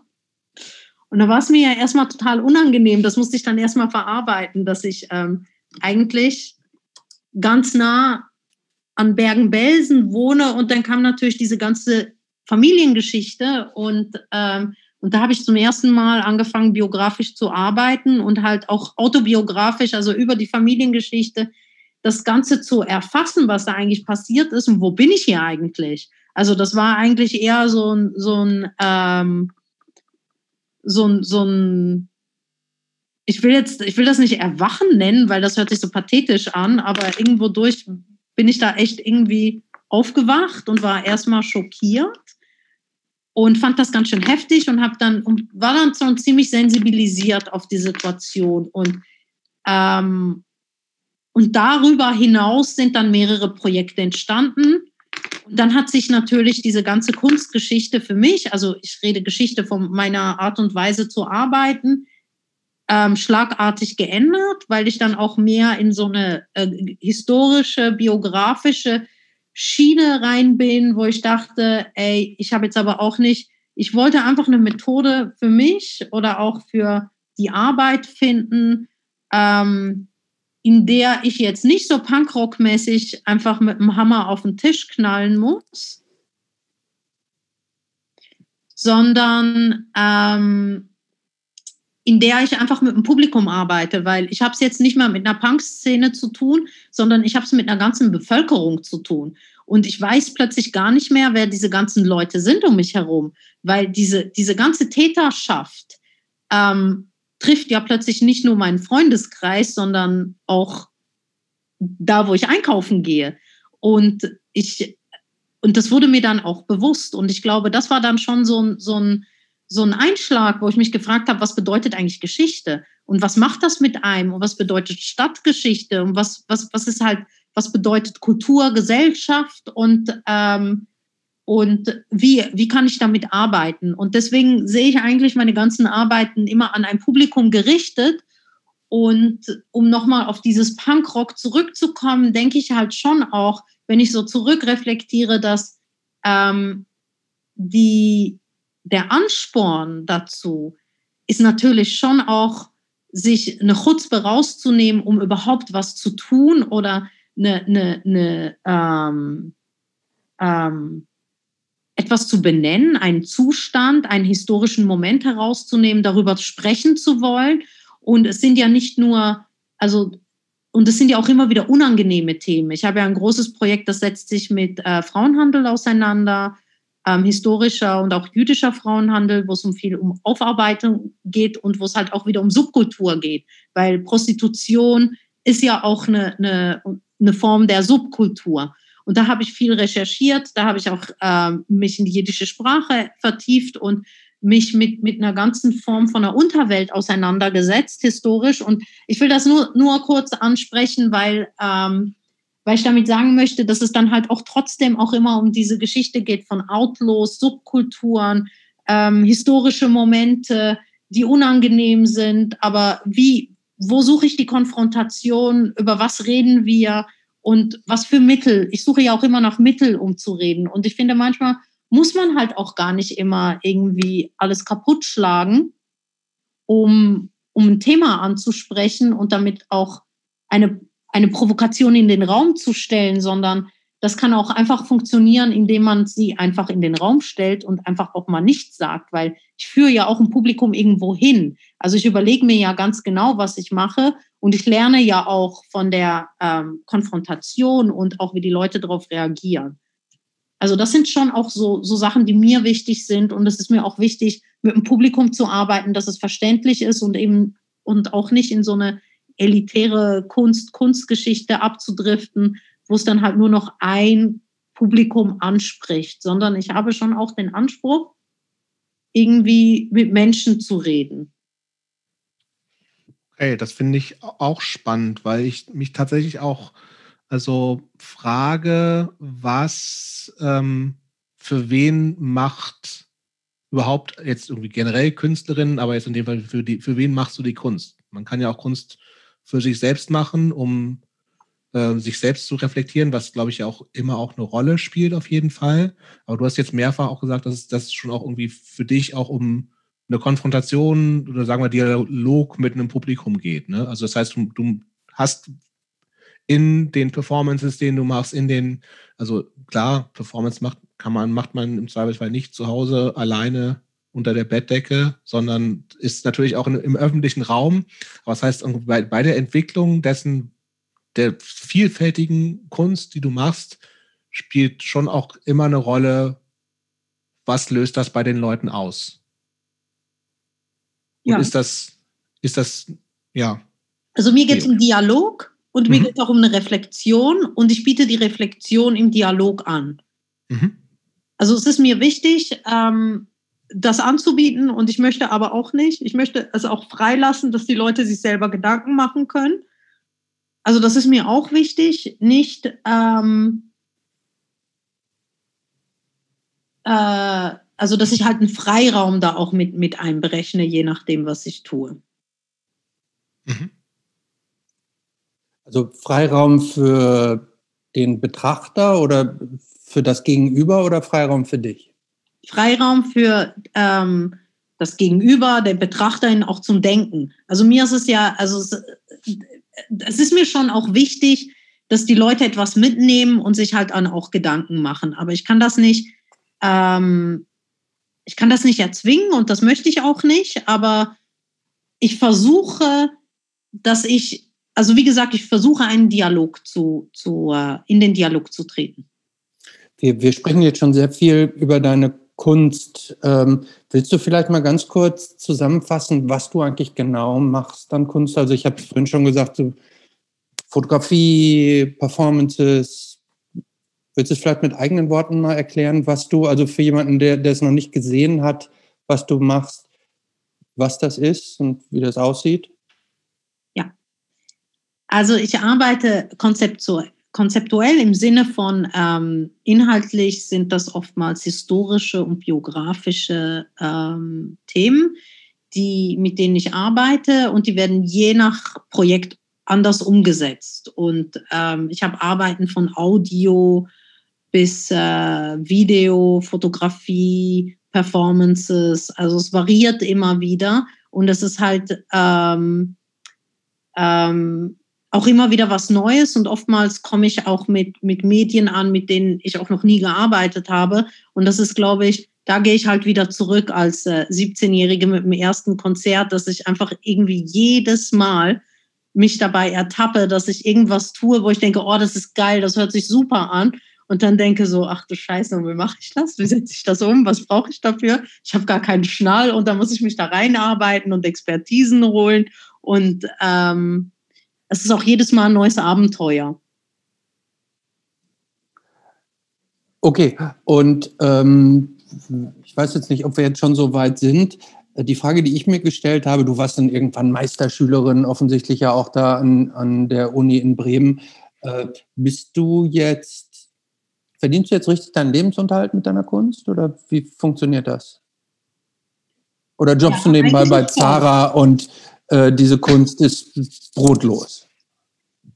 Also Kunst ist generell brotlos und ich frage mich auch immer, wie ich das äh, immer schaffe, aber ich verdiene eigentlich tatsächlich meine, mein Brot damit. Und es ist halt schon auch immer Nagen am Existenzminimum und es sind aber oft auch Projekte, die größer sind, die Stadtprojekte sind. Also das, das, dann, das sind auch Events ähm, und also das heißt, ich verkaufe weniger, als dass ich eigentlich öffentlich im öffentlichen Raum arbeite und das heißt, das sind dann irgendwelche auch Kulturfördergelder, die da irgendwie. Genau, also hauptsächlich sowas, ne? Fördergelder. Mhm. Und du verkaufst tatsächlich auch Kunst? Ganz wenig. Okay. Gibt es ein Projekt, was dir besonders am Herzen gelegen hat? Also was, was für dich auch jetzt so vielleicht, also vielleicht weil es das aktuellste ist oder weil es irgendwie besonders nah ging. Ähm, kannst du da eins auswählen? Ja, und zwar ähm, hatte ich eine Videoinstallation 2016, ähm, eine Vierkanal-Videoinstallation gemacht. Die wurde in 2016 in, äh, in Tel Aviv ausgestellt und danach in Bremen. Ähm, das ist eine Videoinstallation mit vier Kanälen, also vier gegenüberliegenden Bildern und es behandelt die Geschichte von Rachel Liebermann. Rachel Liebermann war eine Prostituierte in Buenos Aires, die ähm, 1900, oh, das kriege ich jetzt gar nicht mehr zusammen, ich sage ja mein Gehirn, in den 20ern, glaube ich, nach äh, Buenos Aires migriert ist mit ihren zwei kleinen Kindern. Ihr Mann ist vorgereist ähm, aus ehemals Polen, ich weiß auch nicht mehr, Brezhnev oder so war das, glaube ich, ist die geboren und ist, glaube ich, über Warschau oder so nach äh, Buenos Aires ausgewandert. Ihr Mann war schon da. Der ist dann kurz darauf an, an äh, Typhus oder so gestorben, nein, Tuberkulose. Und ähm, sie wurde dann quasi in die Prostitution reingedrängt, wollte ähm, daraus, hat heimlich Geld gespart und hat sich nach ein paar Jahren einen Antiquitätenladen aufge, ähm, aufgebaut, also aufgemacht. Dann kamen die Zuhälter und ähm, haben den kaputt gehauen und sie wieder in die Prostitution reingezwungen. Ähm, die Frau, genau, das ist jetzt, ich erzähle die mega Kurzversion von der ganzen Geschichte, weil es natürlich eine Biografie, da hängt viel mehr zusammen. Danach ist sie, äh, hat sie wieder als Prostituierte gearbeitet und ähm, dann gab es einen Militärputsch, das war, glaube ich, 1928 oder 29, weil damals war die Prostitution nämlich legal. Ähm, daraufhin hat sie eine jüdische Organisation gefunden, die ihr geholfen hat ein, und einen Anwalt und ähm, ähm, einen Polizisten, um aus der Prostitution rauszukommen und hat den ganzen, den ganzen Ring angezeigt und vor Gericht gebracht. Das war bis dahin der, der größte Fall ähm, oder sagen wir das, der größte Prozess vor der Junta in Buenos Aires. Ähm, und alle Gesetze, die es gibt über Zwangsprostitution und Prostitution, basieren auf diesem Prozess. Das war ein jüdischer Zuhälterring. Ähm, das ist ja auch mein Thema, was in der Zeit äh, hängt. Das ist jetzt aber nicht so, dass alle Zuhälter in der Zeit jüdisch waren. Das kann man dann auch bei mir auf der Webseite nachlesen. Ähm, der Ring ging hops, das waren 410 Leute oder 408, die vor Gericht, nein, 420, die vor äh, die angezeigt worden sind, 108 kamen ins Gefängnis und fünf Jahre später ist die Frau an äh, ähm, Krebs gestorben und ich habe ihr Grabstein gesucht und ähm, weil sie, weil ich die Papiere gefunden habe in einem Archiv, wo sie begraben lag, weil es war etwas unklar. Und die, ähm, die ist auf einem ähm, überwucherten, äh, verdschungelten Friedhof begraben, der ein Zuhälterfriedhof war, weil die, das hat, genau, und, ähm, und das, und ich habe diesen Friedhof quasi aufgeräumt. Ich habe den wieder freigelegt mit einer ganzen Gruppe von irgendwelchen Gärtnern der, der ist in Buenos Aires, ja, dieser Zuhälterfriedhof. Genau. Ähm, es gab mehrere Zuhälterringe. Soll ich das erzählen oder nicht? Ja, finde ich, find ich total spannend. Ich wusste nicht, dass es Zuhälterfriedhöfe irgendwo auf der Welt gibt. Das gibt es nur bei den, bei den jüdischen äh, Zuhältern, weil ah. die christlichen, die sind natürlich überall begraben und ähm, da spielt das auch keine Rolle. Das hat ja was mit der jüdischen Migration zu tun, dass ähm, dass Juden, die äh, migriert sind in der Zeit, also wir reden von 1850 etwa bis 1930, die haben immer in dem neuen Land, also vor allem in den neuen Amerikas, haben die in, in äh, oder überhaupt haben die halt immer nach jüdischen Communities gesucht, weil das natürlich deren Gruppen waren und deren Kultur. Ähm, was natürlich bei den christlichen Zuhältern nicht so war. Also wir reden um in eine Zeit, in der ganz Europa Frauen gehandelt hat. Das hat was mit der Migration zu tun, dass ähm, aus vielen Lern Ländern arme Leute in die neuen Amerikas umge ähm, emigriert sind, in der Hoffnung auf ein besseres Leben. Und äh, zuerst sind immer die Männer gegangen und die haben dann Prostituierte gebraucht. Also die haben dann, anstatt die Ehefrauen rüberzuschiffen, haben die erstmal Prostituierte rübergeschifft und das haben alle gemacht. Und da aber auch Juden rübergefahren sind, gab es dann natürlich auch jüdische Zuhälter. Aber es gab auch große Organisationen, die gegen die Zuhälter gearbeitet haben in Europa. Und da haben zum ersten Mal die jüdischen Organisationen mit den katholischen und den protestantischen zusammengearbeitet. Das erzähle ich, weil das nicht selbstverständlich war, nicht mal zwischen den Katholen und den Protestanten. Also um 1900 herum. Und das Projekt, was wir heutzutage noch kennen, ist zum Beispiel die Bahnhofsmission. Das ist ein Projekt, das ist in der Zeit entstanden. Das war ein Projekt um, ähm, ich glaube, das war 1880 oder so, auf dem Treffen in Genf ging es darum, eine, eine Bahnhofsmission äh, aufzubauen für die, die junge Mädchen, die in Städte ankommen, damit die geschützt sind und jemand auf die aufpasst. Und später war es dann halt, um zu checken, ähm, was mit der Zuhalterei los ist, wenn, wenn, weil die Frauen wurden natürlich auf den Bahnhöfen auch aufgegriffen von den Männern. Und die Bahnhofsmission, die erste gab es in Berlin und da gab es halt diese Geschichte, dass alle drei zusammengearbeitet haben. Und da gibt es natürlich historisch ganz viel. Aber diese Arbeit hat mich zwei Jahre lang immer wieder nach Buenos Aires geschickt und es war wahnsinnig spannend, ähm, mit den ganzen Communities zusammenzuarbeiten, weil das ein sehr schwieriges gesellschaftliches Thema auch ist, nach wie vor, für die jüdische Gemeinde, was nicht angenehm ist.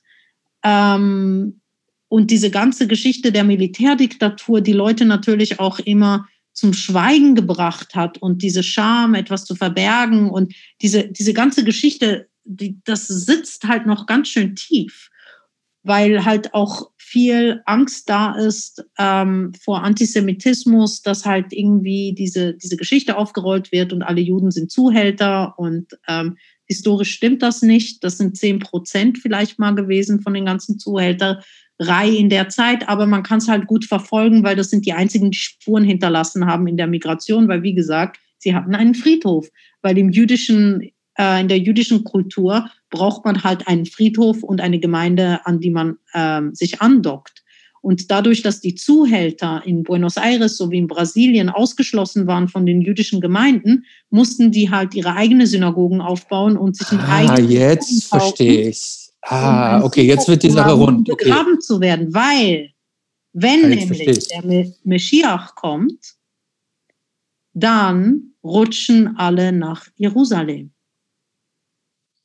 Jetzt sag noch mal ganz kurz, wer der Meschiach der ist. Messias. Ah, okay. Der war ja fälschlicherweise bei euch schon da. Ach so, ihr, ach so, ja, ihr wartet immer noch, immer noch darauf, dass der kommt. Wir warten noch immer verstehe. Ähm, okay, aber jetzt habe ich das mit den Friedhöfen zumindest verstanden, dass die also, ähm, warum die in, äh, ihren eigenen hatten. Ähm, ähm spannend. Warum war, da, warum war das? Und die Videoinstallation, die dokumentiert quasi das Aufräumen und auch die Geschichte von Rachel Liebermann. Also es ist eigentlich so eine, es ist nicht wirklich eine Fake-Doku im Sinne von gefaked, aber es ist eine inszenierte Dokumentation, ähm, die halt die Geschichte nochmal aufrollt und man sitzt halt in einem Park drin, wie der Friedhof aufgeräumt wird. Und das ist halt etwas, weil es halt so viel Recherche war und halt wahnsinnig viel Arbeit mit Communities und auch sehr emotional und es war sehr, sehr ähm, aufreibend, dass das, glaube ich, Warum? schon so ein Projekt ist, das noch äh, war das für, inwiefern war das für dich aufreibend? Für mich klingt das jetzt so ein bisschen super spannend, überhaupt keine Frage, aber es ist, wo man auch theoretisch ganz gut Distanz zu haben kann. Und wenn du sagst, es war aufreibend, war es auch aufreibend für dich? Es war halt viel Arbeit, weil, weil diese ganzen Gruppen, also die einen, die den Friedhof ähm, jetzt besitzen oder sich darum kümmern wollten, damit nichts zu tun haben, die mhm. musste man erstmal davon überzeugen, da drauf zu gehen. Dann wollten die mit den anderen nicht verhandeln und die mit denen. Dann wollten die wissen, wer ich bin und lalala. Und das war halt so eine, so eine jahrelange Vertrauensaufbauengeschichte. Also mhm. ich muss immer wieder nach Buenos Aires gehen, immer wieder eine Lösung finden, dass irgendwer meinen Flug bezahlt und dass ich an irgendwelchen ähm, Workshops da eingeladen werde und der DAAD oder sonst was das bezahlt, weil das ist wahnsinnig viel Geld. Und, äh, und da nur für Verhandlungen hinzufahren und einfach vor Ort zu sein und die Frauen auch zu unterstützen. Und ähm, jetzt wurde auch dieses Jahr eine Metrostation nach Rachel Liebermann benannt, was ganz oh, cool. toll ist. Ähm, das hat mich auch sehr gefreut, weil, weil ich auch das Gefühl hatte, cool, ähm, eigentlich wollten wir nach dieser Videoinstallation, nachdem alles, also Videoinstallation war dann auch Mittel zum Zweck. Ich wollte diesen Friedhof Freiraum, freiräumen und dachte, das muss irgendwie hinhauen und ähm, und danach wollten wir eigentlich wie so ein Gedenkort draus machen, wo man auch hinfahren kann und diese ganze Geschichte nochmal aufrollt, weil in Argentinien gibt es ja noch ganz viele Femizide und das ist ja tagtäglich Thema, Gewalt gegen Frauen. Und das wäre halt eine super Geschichte, sich mit dieser Biografie auseinanderzusetzen, auch für junge Mädchen, weil Rachel Liebermann war keine Aktivistin, das war einfach eine Frau, die gesagt hat, das habe ich vorhin nicht erzählt, die ist zu den Zuhältern irgendwann mal und hat gesagt, ey, wenn ihr mich nicht gehen lässt, dann zeige ich euch an. Und niemand hat sie ernst genommen. Und das ist dann halt auch passiert. Die hatte diese Kraft gehabt, da rauszugehen. Und das finde ich halt ganz wichtig als Empowerment auch für eine, eine Bevölkerung, dass da eine Frau sowas macht, weil wir dürfen auch nicht vergessen, dass einmal Prostituierte immer Prostituierte. Aus dieser Nummer kommt man nicht raus, während der, der Zuhälter halt immer noch ein bisschen romantisiert wird und ähm, da ist noch so ein bisschen Abenteuer und was Lustiges dran. Und bei der Frau ist es nicht. Wenn sie tot ist, dann ist sie trotzdem noch als Prostituierte begraben. Und das war mir wichtig, aber dann gab es ja da auch wieder einen Regierungswechsel und ähm, dann gab es auch keine Kultur, äh, Geld, äh, kein Geld mehr für, für solche Geschichten und ich hatte dann auch keine Partner mehr und bla bla. Dann ist alles ein bisschen auseinandergefallen und äh, das fand ich dann auch schade und deswegen habe ich mich aber gefreut, dass diese Metrostation dass es dann andere Frauen gefunden hat, die sich dafür eingesetzt haben, dass ihr Name quasi Teil der Stadtgeschichte wird. Ähm, wir, wir, wenn wir jetzt über diese jüdischen Verbindungen oder diese jüdischen Fäden sprechen, die du in deiner Kunst so verfolgst, ähm, was bedeutet das, das Judentum als solches denn jetzt für dich als Mensch? Also jetzt mal unabhängig von Kunst, sondern auch einfach so als Religion, sage ich jetzt mal, falls man das, ich weiß, das ist nicht wirklich eine Religion, aber als das, äh, das Juden, Juden hat ja auch sowas, eine Art Glaubenskodex. Äh, was hat das für dich für eine Bedeutung?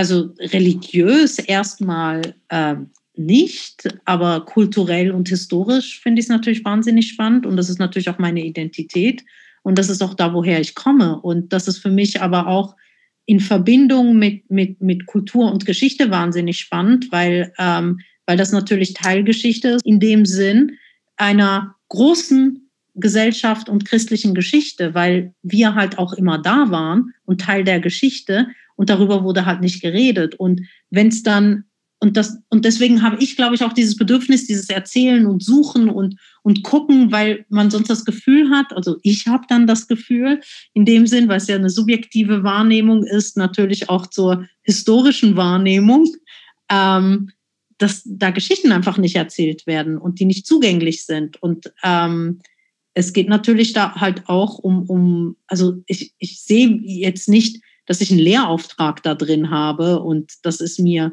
darum geht, Identität zu stiften für andere. Aber es ist natürlich ein stark persönliches Interesse. Und da sehe ich die Verbindung halt auch wieder für diese subkulturelle Idee, diese Nischen, dieses Unerzählte, dieses, dieses, was ist das eigentlich, wo bewege ich mich und ähm, diese Neugierde und halt da auch da, da sich rein zu vertiefen. Und das ist halt etwas, wo ich denke, das ist halt so mein, ich würde es jetzt nicht mehr Punkrock nennen, aber für mich ist es dann schon so ideell noch da. Hm, verstehe. Das heißt, du, du praktizierst jetzt nicht diese, diese ganzen jüdisch, jüdischen Rituale oder doch schon auch? Also was die Christen töten dann. Äh Nee, so. da, da habe ich jetzt so spontan nicht dran gedacht, aber irgendwie so dieses, äh, dieses bestimmte, also ähm, in der Ernährung, Sabbat, Beten und sowas. Nein. Spielt das für dich eine Rolle oder nein? Nein. Nee, okay. Nein, spielt keine Rolle. Also ich meine, ich bin auch traditionell aufgewachsen mit dem ganzen Kram und ähm, und ich habe ja jetzt auch ein Kind und es ist mir natürlich auch wichtig, dass dieses Kind das irgendwann mal mitkriegt, dass das existiert. Also so ist es ja nicht. Ähm, aber das ist für mich persönlich, hat das jetzt nicht einen großen Stellenwert, sondern eher was Traditionelles, ähm, wo man halt die Familie trifft. Aber es ist natürlich Verstehe. viel hm. mehr als äh, bei euch Weihnachten einmal im Jahr. Und deswegen weil es ja mehrere Feiertage sind und so. Und äh, genau. Du hast, du hast gerade schon gesagt, du bist, äh, dass du ein Kind hast, also das heißt, du bist nicht so ewig lange Mutter. Nee. Was hat sich, abgesehen von Schlafmangel und dem Verlust von Intelligenz, wie du im Vorgespräch ange, angemeldet hast, man wird ein bisschen blöd durch Kinder oder eins auch schon. Was hat sich dadurch für dich verändert?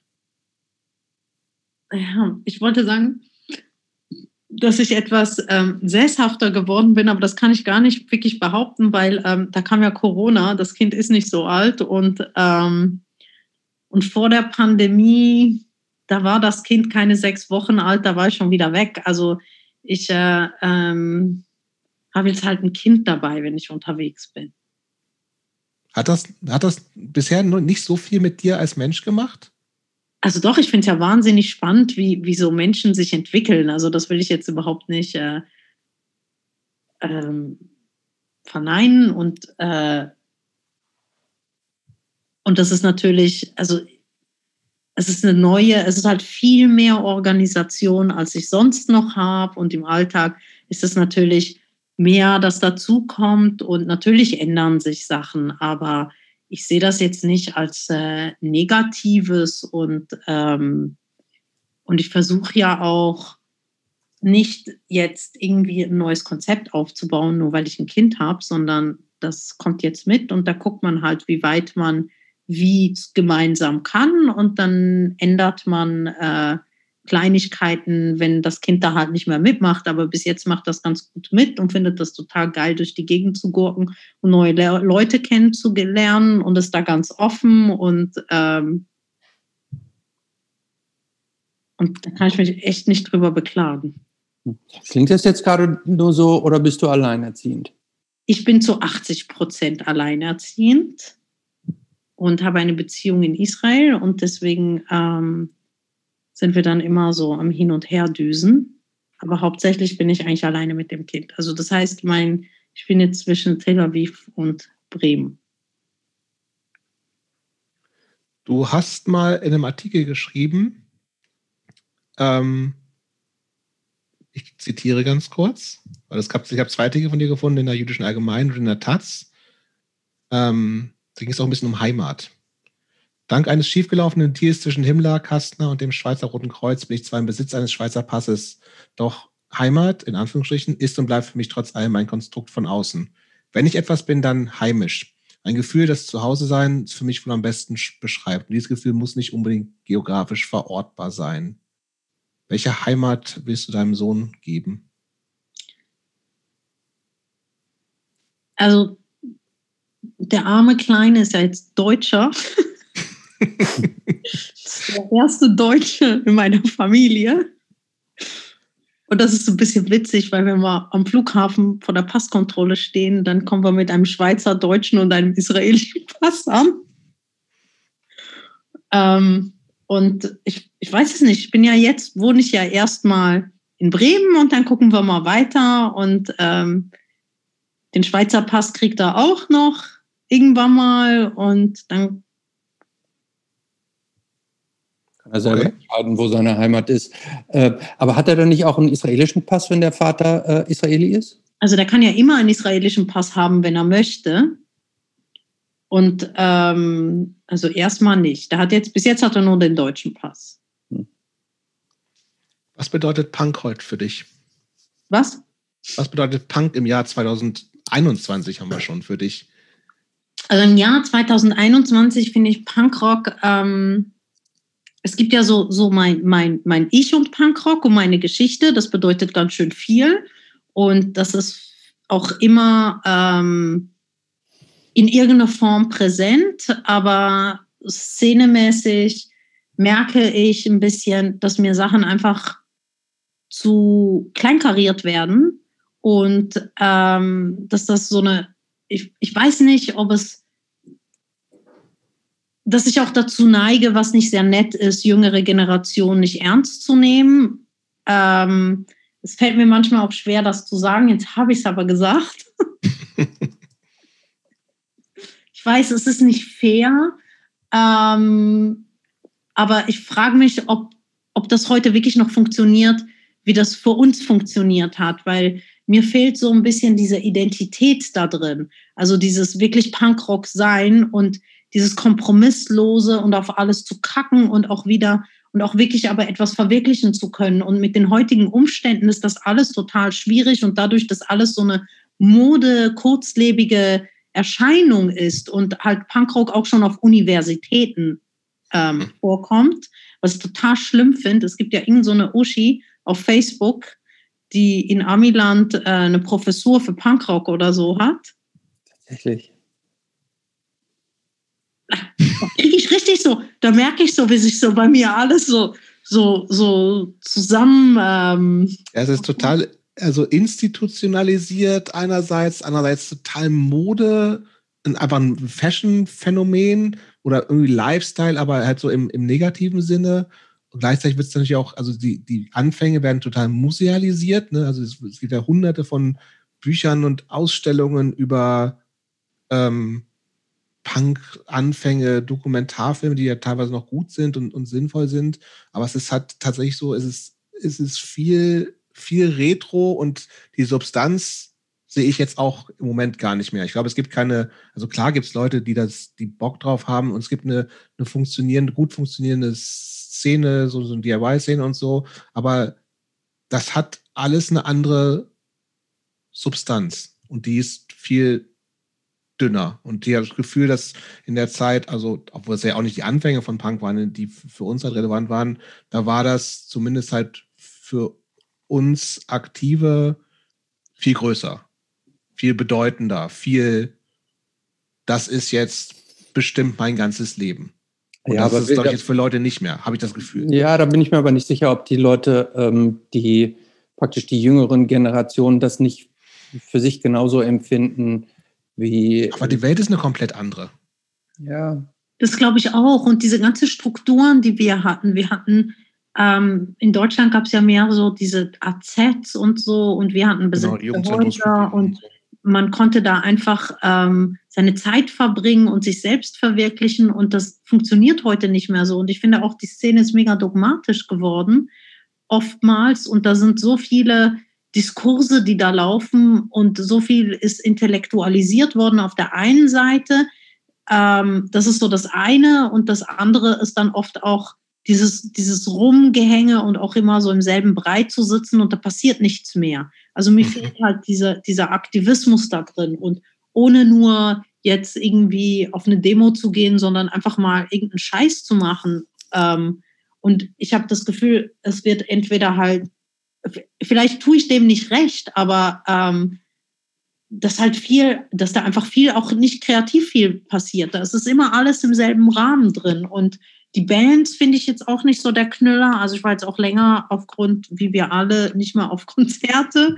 Nicht nur wegen Kind, sondern auch wegen, wegen Covid, aber auch so ich gehe auch nicht mehr auf Konzerte, wenn ich nicht weiß, irgendeine Band spielt, die ich geil finde, nur um auf ein Konzert zu gehen, wenn ich weiß, dass zu 90 Prozent die Bands sich alle gleich anhören. Und es ist nun mal einfach auch so, dass Leute diese ganze Form, ey, es geht nur noch darum, die Bands hören sich wie die und die an und so und so muss ich es anhören. Und mir fehlt halt so dieses, diese, dieser Charakter da drin, dass man einfach sagt, ey, ich will mich neu erfinden und, und ähm, es geht halt nicht nur, also wirklich um dieses Punkrock-Ding, sondern ich will jetzt rumkotzen und ich will Spaß haben, aber ich will auch irgendwie innovativ da drin sein, ohne dass es mir bewusst ist.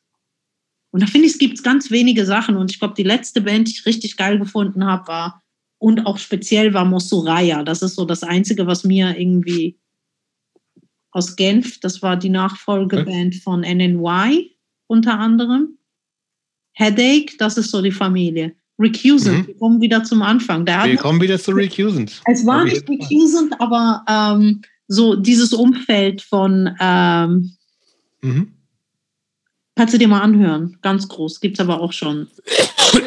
Wir haben die auf diesem Queer Punk Festival in der Köpi 2004 oder so, okay. haben wir die eingeladen. Uh, das ist ganz schön krass, dass ich sage zwischen 2004. Nee, ich habe ja da auch noch andere Bands gesehen, aber. Ähm, hörst, hörst du noch Musik? Lustigerweise total wenig, also ab und zu. Und seitdem mein Plattenspieler kaputt gegangen ist, umso weniger. Und ich bin ja auch viel unterwegs und ich mag es total gerne in der Stadt rumzuspazieren und einfach nichts zu hören, sondern einfach nur diese Geräusche oder einfach Ruhe zu haben und zu hören, was, was im Raum drin ist. Und ich glaube, diese, das, was halt früher diese Musik war, dass man die halt voll aus, aufdreht und da drin aufgeht und mitsingt und, und, äh, und abgeht, das habe ich nicht mehr so in der, in der Form wie ähm, vor 20 Jahren. Ähm, du bist in Israel. Kennst du eigentlich ähm, ein paar israelische Punkbands? Äh, so? ja? Äh, ich war nämlich tatsächlich einmal, ähm, als ich in, ich war einmal in Israel und äh, hatte das Glück, da auch in einer kleinen Hardcore, zu einer kleinen Hardcore-Show äh, gehen zu können. Wo warst du denn da?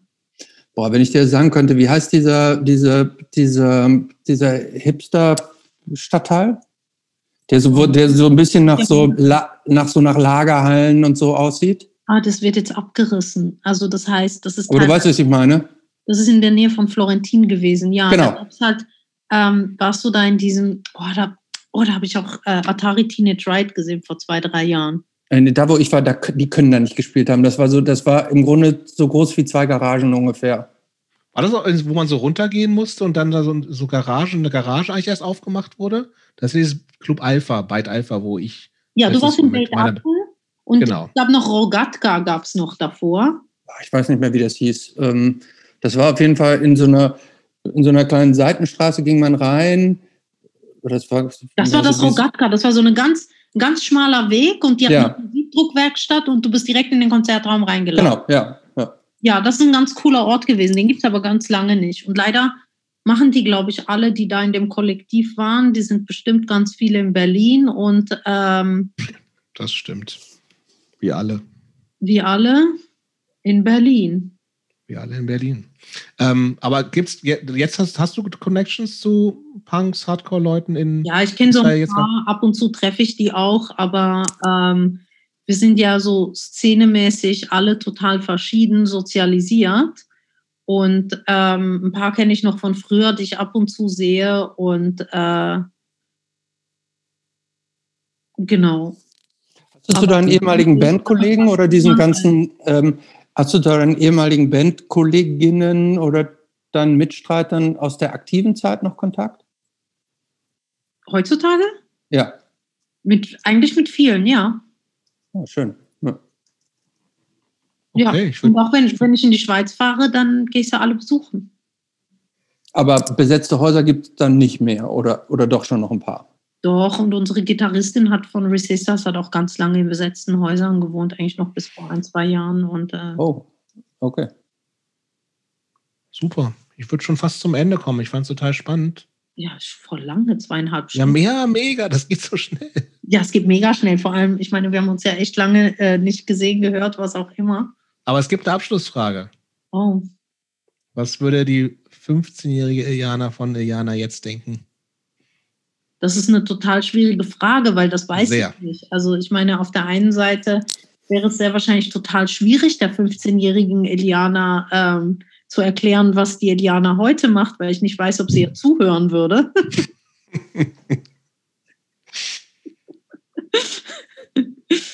Es war ja immer alles sehr. Ähm, mit 15 habe hab ich mich definitiv von allem abgekapselt, was, äh,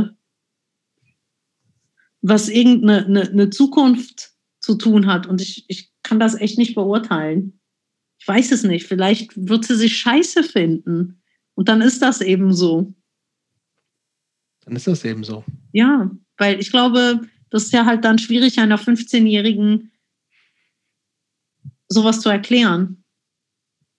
Ich mache Arbeiten über Prostituierte und so.